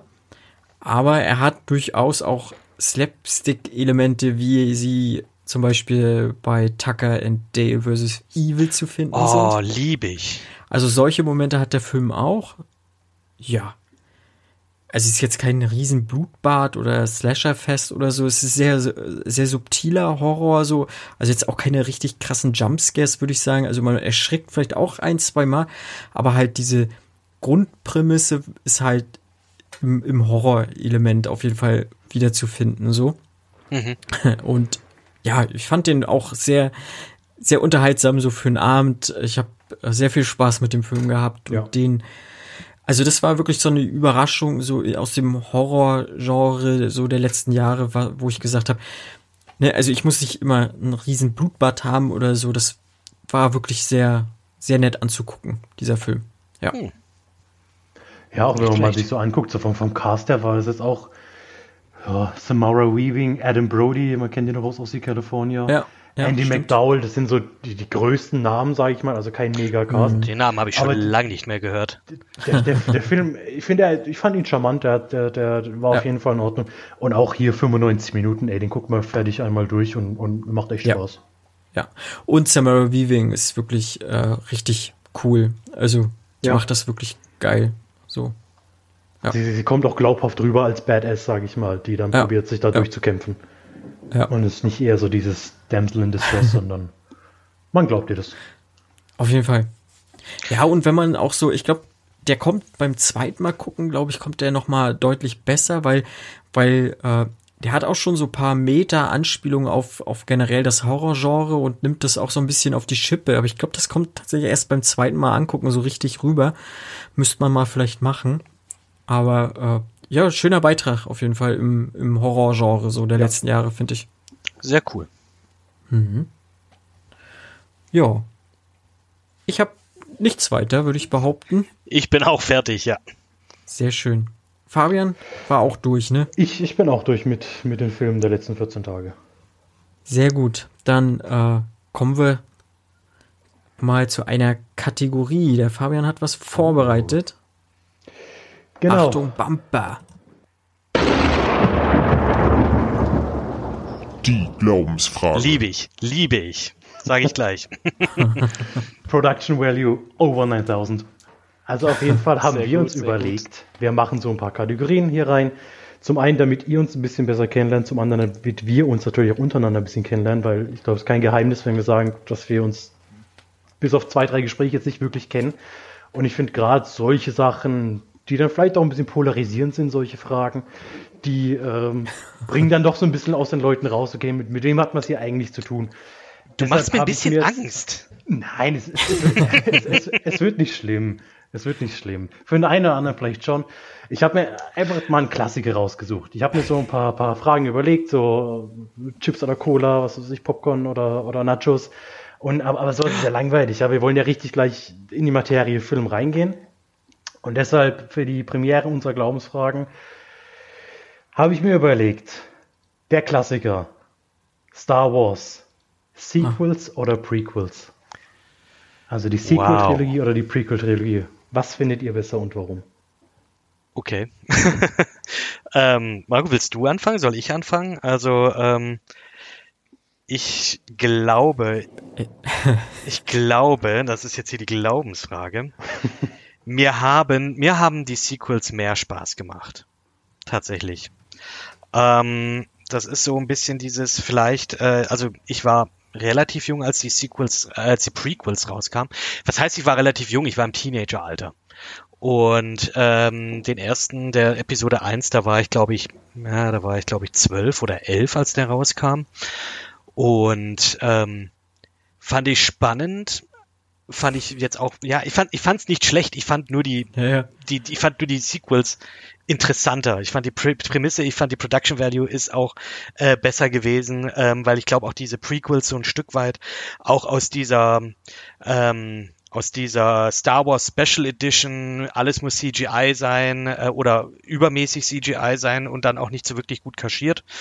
Ähm, Prämisse raus und äh, deswegen so, ich würde mir lieber die, Pre die Sequels anschauen als die Prequels heutzutage. Auch die Meme-Kultur hat sicherlich ihr Übriges dazu beigetragen, ähm, aber ja, das ist jetzt mal so auf die Schnelle meine Meinung. Äh, auf die Schnelle meine Meinung, äh, wie es gibt Filme, die vor und danach gespielt haben. Oh, Ähm, nein, ja, na, jein. Also ich bin mit Star Wars relativ hart ins Gericht gegangen. So, ich finde die, die alte Trilogie sozusagen, Episode 4 bis 6, finde ich grandios. Das war meine Kindheit so. Ich habe das damals aufgenommen, als dann die Prequels kamen. Hab sie ignoriert, ganz lange. Es war nicht mein Star Wars. Ich wollte das nicht sehen. und Ich habe es mir auch wirklich ganz lange nicht angeguckt. Äh, hab's mir dann angeguckt und für nicht cool befunden. Mhm. Dann kam jetzt Episode 7 dann vor ein paar Jahren, hab mir den dann ja im Hype dann auch im Kino angeguckt, weil ich dann doch ein bisschen gehuckt war, wie es jetzt weitergeht, auch weil halt ähm, na, ja, wie gesagt, ich war einfach gehuckt, ich hatte Bock mal zu gucken. Episode 8 hat mich gebrochen, so dass ich Episode 9 nicht angeguckt habe. Oh wow, Ja, so schlimm. ja, ja, Episode 8 fand ich fand ich echt nicht gut. Ich habe Episode 9 nicht angeguckt, einfach weil Okay. ich ja, weil ich äh, will noch ich will in meinen Erinnerungen schwelgen. Ich will es nicht noch kaputter machen, als es schon war. Das Interessante ist ja, die Filme sind ja nicht weg, ne? Also die Originaltrilogie, die ist ja immer noch da. Nein, ich weiß, die ist noch da. Ja, und ähm, aber ich kann absolut gut. nachvollziehen. Ich kann das absolut nachvollziehen. Ähm, und äh, ja, Episode 8 sehr kontrovers äh, tatsächlich in äh, den, den Dingen, die sie entschieden haben. Und ich glaube, da hat es einfach sehr viel ähm, Studio beziehungsweise viel damit zu tun, dass einfach der, der Regisseur viele Ideen, die im ersten, also in Episode 7 angekündigt oder angeteasert Mhm. wurden, zum Fenster rausgeschmissen hat. Und J.J. Abrams dann in Episode 9 dann praktisch hier, ich sag jetzt mal so ein bisschen die Scherben aufgesammelt hat und da das nochmal ein bisschen ähm, Mhm. nochmal zusammengeflickt hat. Also es gab einfach keine kohärente Story von A nach B nach C, sondern das war so A, äh, jetzt machen wir A.5 und äh, ja, und dann, dann, Mhm. ja, jetzt gehen wir doch nochmal kurz zurück. Ähm, also ja, kann absolut nachvollziehen, dass äh, Episode 8 bei manchen Leuten ähm, schlecht, schlecht ankam. Aber äh, für mich war das zumindest so, wenn ich in den Film reingehe und es läuft John Williams und ich sehe Lichtschwerter, dann bin ich halt nochmal irgendwie acht Jahre Ja, alt. Und, ja, ja. und dann verzeihe ich dem auch alles. Aber äh, ich kann absolut nachvollziehen, wenn Leute kritische Stimmen haben, was das angeht. Hm. Ich schaue mir auch lieber die, die normalen Filme an, als die Prequels oder Sequels. Muss ich Ich guck mir Episode 9 auf jeden Fall nochmal an. Er ist ja jetzt auch auf Disney Plus mehr oder weniger ja, verfügbar. Nicht Ich nur mehr oder weniger, der ist verfügbar. Ja, genau, genau. Und äh, ich werde mir das auch nochmal angucken. Dann werde ich auch nochmal meine Meinung dann dazu hier gerne kundtun. Ähm, Können wir ja mal ein die Special Frage machen. zu beantworten. Ich hatte trotzdem mit Episode meinen Spaß, Episode 7 meinen Spaß und vor allem mit dem Rogue One, den fand ich gut. Das ist der beste Star Wars Film der letzten Obwohl, 15 ja, Jahre. Ja, ja. Wobei er eigentlich ja Prequel wäre, aber er ist ja jetzt einer von den neueren, deswegen sage ich Sequel. Äh, weil Mhm. halt Rogue One und Episode 7 für mich doch recht gut waren oder sehr So, unterhaltsam waren. Ich, ich möchte jetzt auch, ich möchte jetzt auch Fabians Meinung wissen, aber schmeiß jetzt hier schon mal für jetzt gleich in den Raum, wie ihr Solo fandet, wenn wir jetzt schon dieses Fass aufmachen. Ähm, aber Fabian, jetzt möchte ich erstmal deine Meinung wissen. Also, äh, ich sag mal, für mich wird es da ganz schwierig, äh, einigermaßen objektiv zu bleiben. Ich, ähm, bei Episode 1, als Episode 1 rauskam, war ich sieben. Da war das für mich einfach noch nicht so ein Thema. Ich weiß, dass ich Episode 3 damals im Kino gesehen habe. Im Freilichtkino sogar. Ähm, Wow. Aber da war das alles irgendwie so. Ich hatte überhaupt keinen Bezug zu Star Wars. Klar, ich habe die Filme irgendwann mal gesehen, die, die Original äh, Trilogy. Aber war für mich, ich habe damit irgendwie nichts verbunden. Und dann ähm, kam so diese, dieser Hype, okay, Disney kauft Star Wars, es wird Episode 7 kommen. Ja, Star Wars, okay. Alle Filme nochmal angeguckt, okay, ich habe schon ein bisschen Bock drauf gemerkt. Und je näher diese Episode 7 kam, desto mehr Bock hatte ich drauf.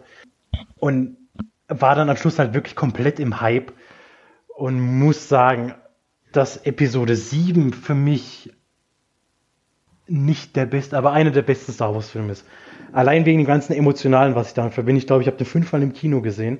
Ich finde die, die, die, die Charaktere in den, in den Sequels finde ich überragend über, über den Weg der Charaktere, diese dann gehen in den in Filmen 8 und 9. Ja, kann man halten, was man will. Klar, da ist viel schief gelaufen. Ich gebe dir recht, dass Episode 8 äh, die schlechteste, der schlechteste von den Prequel, äh, von den Sequel-Filmen war. sagen. Finde aber trotzdem, dass Episode 8 zwei meiner absoluten Lieblingsmomente im, im ganzen Star Wars-Universum hat. Das ist einmal das, das, das Holder-Manöver, wenn sie da quasi die, die, den, den, den, den, den, Geil. Na, super. Wie, wie nennt man die, diesen Sprung Ja, wenn in, sie in, hier- in, die, in die Dreadnought macht.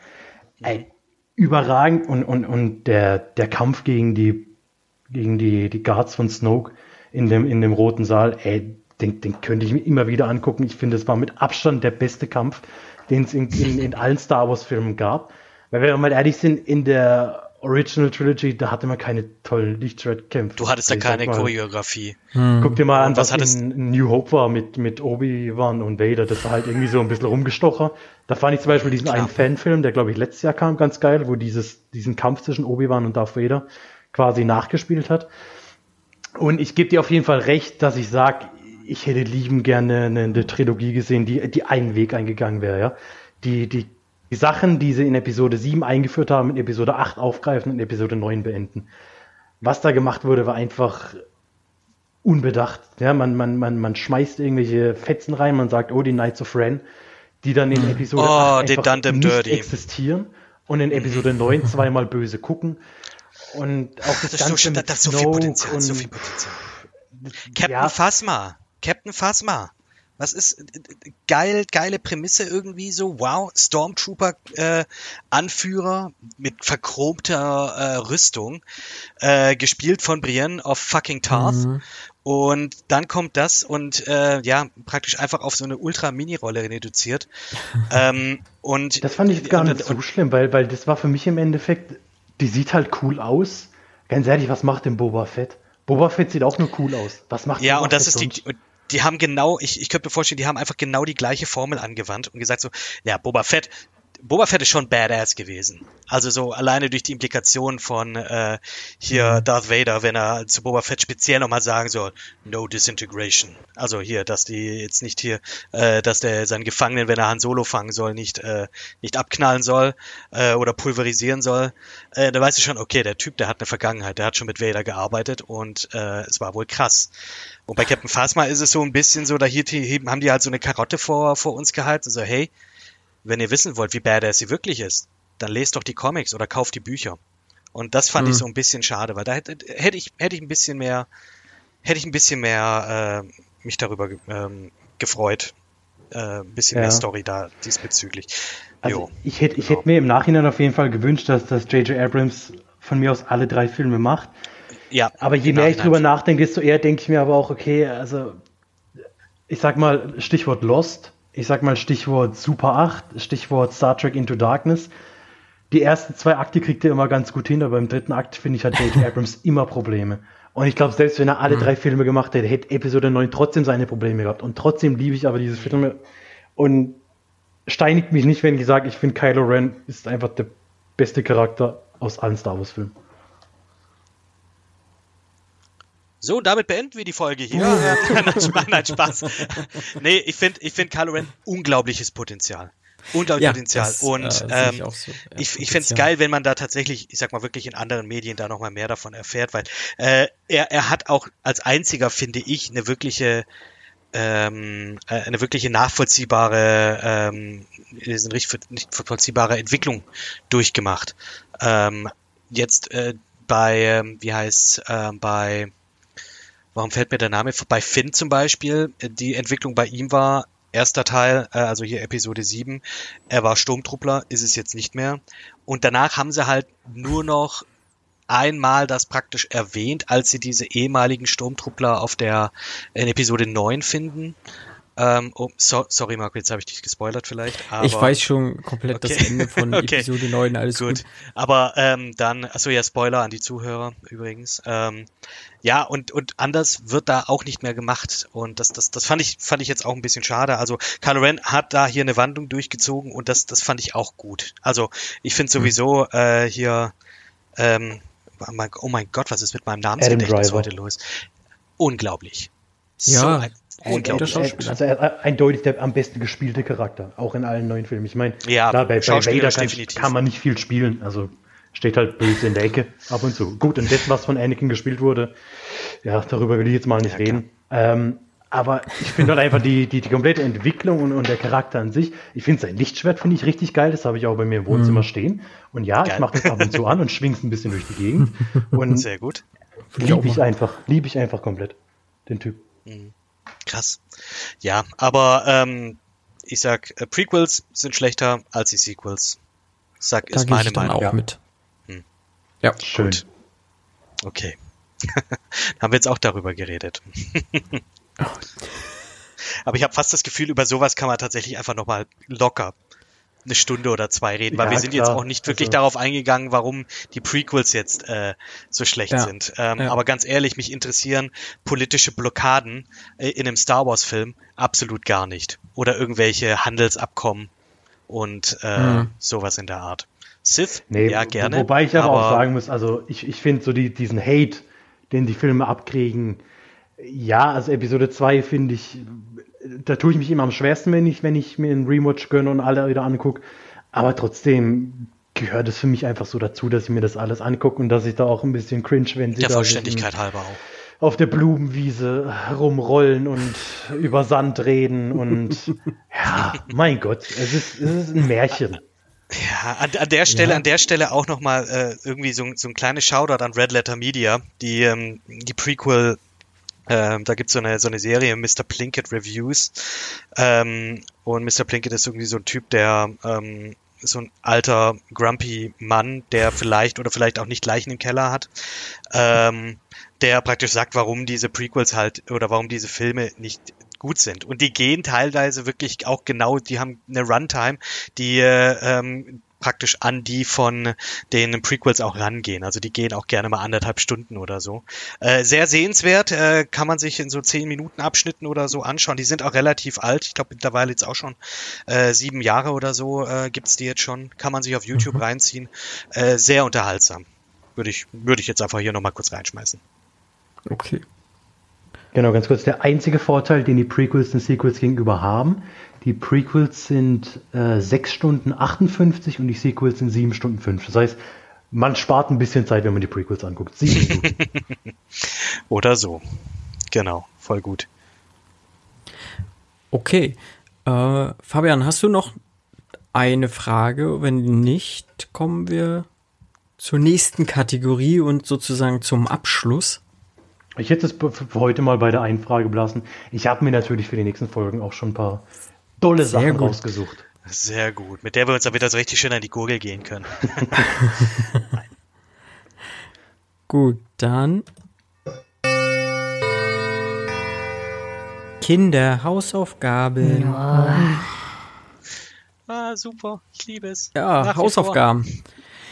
Kit hat einen Vorschlag gemacht, welchen Film wir uns sozusagen alle gemeinsam angucken können. Natürlich jeder für sich zu Hause.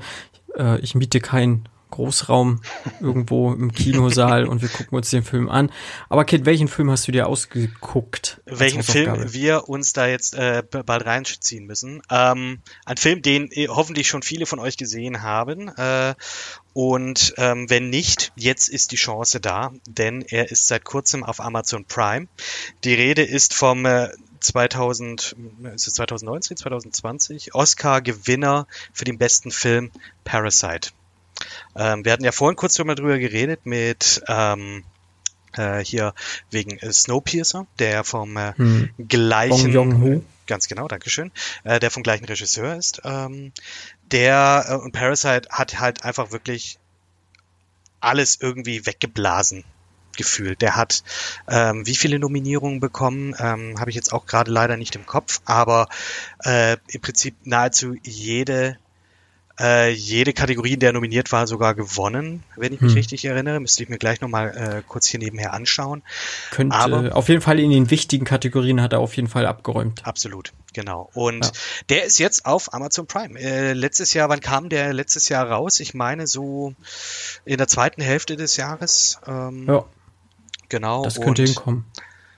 Ja, also der kam, glaube ich, also in Cannes wurde der, glaube ich, im Mai aufge uraufgeführt. Genau, da hat er die Goldene Palme auch gewonnen als bester Film. Genau, in Cannes war er. Hm? Genau, und wurde kurz darauf dann eben Südkorea dann aufs, äh, herausgebracht. Und ich glaube, hier in Deutschland kam der dann ähm, Im Mai, Mai 2019 habe ich gerade gelesen. Ach so. Tatsächlich auch im Mai, okay. Ja, und ähm, ja, die Zusammenfassung, äh, mag das einer von euch kurz übernehmen? Äh, ich meine, ihr habt ihn ja sicherlich auch schon gesehen. Mhm. Ähm, ja. g- gerne dann einer von euch mal das kurz an. Ja, worum geht's denn in Parasite? Im Prinzip ist es eine Familie aus den, äh, ja, ich würde mal sagen, aus der unteren Klasse, die äh, keine Arbeit hat, äh, sich irgendwie über Wasser hält und durch einen dummen Zufall haben sie die Möglichkeit, ein, beziehungsweise der, der Sohn der Familie hat die Möglichkeit, einen Job bei einer sehr reichen Familie oder wohlhabenden Familie anzunehmen, und zwar als Nachhilfelehrer für die Tochter. Und so nimmt das seinen Lauf. Ähm, und die anderen, so viel darf schon mal vorweg gesagt sein, die anderen Familienmitglieder äh, kommen auch irgendwie in dieses Haus und kriegen auch alle irgendwie einen Job dort.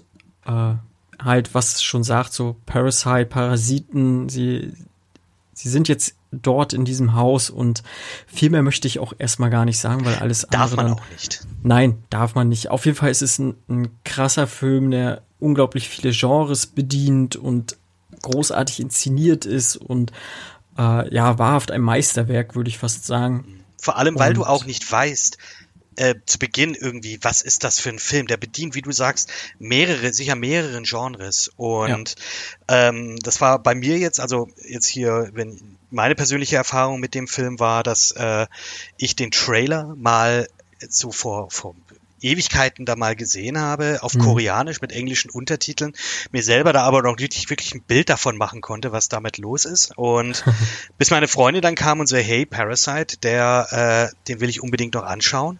Und ich gedacht, oh krass, der läuft ja hier jetzt gerade bei uns. Und ich war in der 23.15 Uhr Vorstellung im. Kino und der, und der Saal war rappellvoll in der wirklich in der nahezu Mitternachtsvorstellung und allein als ich, als ich schon da drin saß und ich gemerkt habe, okay, ich sitze jetzt in der letzten Reihe ganz links, bedeutet einfach und der Laden ist voll, irgendwas Besonderes ist hier. Wenn tatsächlich, ich sage Mhm. jetzt mal auch ein wirklich nicht nur ähm, nicht deutschsprachiger Film äh, in Deutschland so Wellen schlägt, sondern auch nochmal nicht mal ein englischsprachiger Film äh, sowas macht. Und vor allem dann auch in den USA, die ja bei sowas immer, äh, habe ich immer so das Gefühl, allergisch reagieren und dann immer ihre eigenen amerikanisierten Versionen ihrer äh, von guten Filmen. Ähm, ich denke jetzt mal hier an zum Beispiel ein weiterer südkoreanischer Film, Oldboy zum Beispiel, äh, der Mhm. auch, äh, auch hier wieder hier wird wieder die Dings geschlagen zur, zu Spike Lee, der den Film ja dann auch vor ein paar Jahren Ja. ähm, geremaked hat.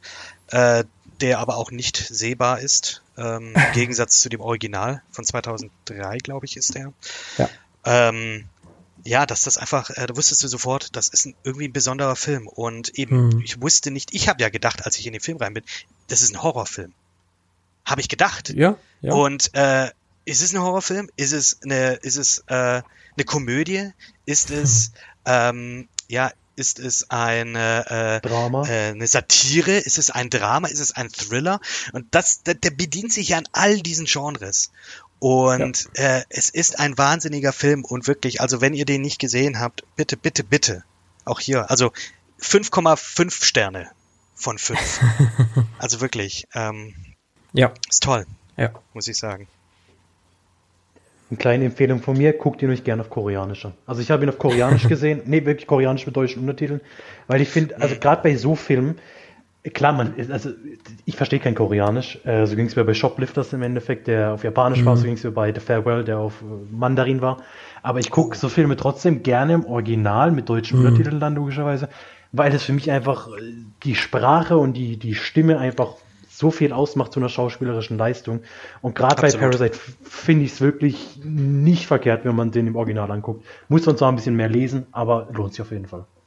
Das hat ja auch ähm, der Regisseur selber ja dann auch nochmal gesagt, dass äh, ein großes Problem bei ausländischen Filmen halt jetzt auch für äh, vielleicht auch so ein bisschen Seitenhieb an Amerik äh, das amerikanische Kinopublikum auch, dass ähm, diese Two Inches, äh, um nach unten zu schauen, um die Untertitel zu lesen, viele einfach nicht wollen. Und ähm, dieser Film hat einfach das praktisch gebrochen. Und äh, da freue ich mich auch wirklich dafür, dass das äh, der Film gemacht hat. Also nicht nur, weil äh, natürlich das jetzt auch hier bedeuten kann, dass eben auch ein nicht-amerikanischer Spielfilm äh, Best Picture gewinnen kann, sondern ähm, generell, dass das einfach äh, ja, ein bisschen so ein Underdog-Ding dann auch ist, der äh, dann einfach abgeräumt hat und hier auch ein bisschen mein Vertrauen in die Academy dann auch ein bisschen wieder ähm, äh, wieder ja, ähm, gehärtet hat. Ja. Genau, das machen wir als Hausaufgabe. Ich würde vorschlagen, wir lassen uns da aber nicht gleich zur nächsten Episode, sondern die darauf würde ich einfach mal so vorschlagen. Wie ihr wollt. Also ich Denn- gucke ihn mir wahrscheinlich eh, ich habe ihn zwar erst gesehen, aber ich gucke mir trotzdem nochmal an. Ich, ich werde mir auch safe nochmal das ein oder andere Mal anschauen, also das ist klar. Genau. Denn in der nächsten Episode, um euch da mal einen kleinen Ausblick zu geben, da werden wir dann vier oder fünf äh, sehr aktuelle Filme besprechen, unter anderem äh, den Suicide Tourist. Der ist, der kommt am 2.7. ins Kino. Ähm, was haben wir noch? Ich habe noch Undine dann äh, zu besprechen und als Hauptfilm nehmen wir uns dann vor Gretel und Hänsel Bin der am gespannt drauf. 9.7. ins Kino kommen wird. Ein kleiner Horrorfilm von Cape Light Pictures. Ähm, mal gucken, wie der dann so ist. Und ja, zum Abschluss bleibt mir nur noch zu sagen, hat mir sehr viel Spaß gemacht an die Hörerinnen und Hörer. Äh, kurz abonniert uns, bewertet uns äh, am besten Teilt mit fünf uns. Sternen auf iTunes, teilt uns, äh, sagt, ich bin nicht mehr alleine, hier sind noch ein paar andere coole Typen, die den Podcast machen und äh, genau, vielen Dank an euch beide auf jeden Fall. Danke, dass wir hier sein durften und äh, dass Dank, wir dabei sein hier dürfen, ja. äh, auf jeden Fall. Bin gespannt, wo die Reise hingeht. Ja, ich auch. Wunderbar. Okay, dann haut rein, tschüss. Ciao.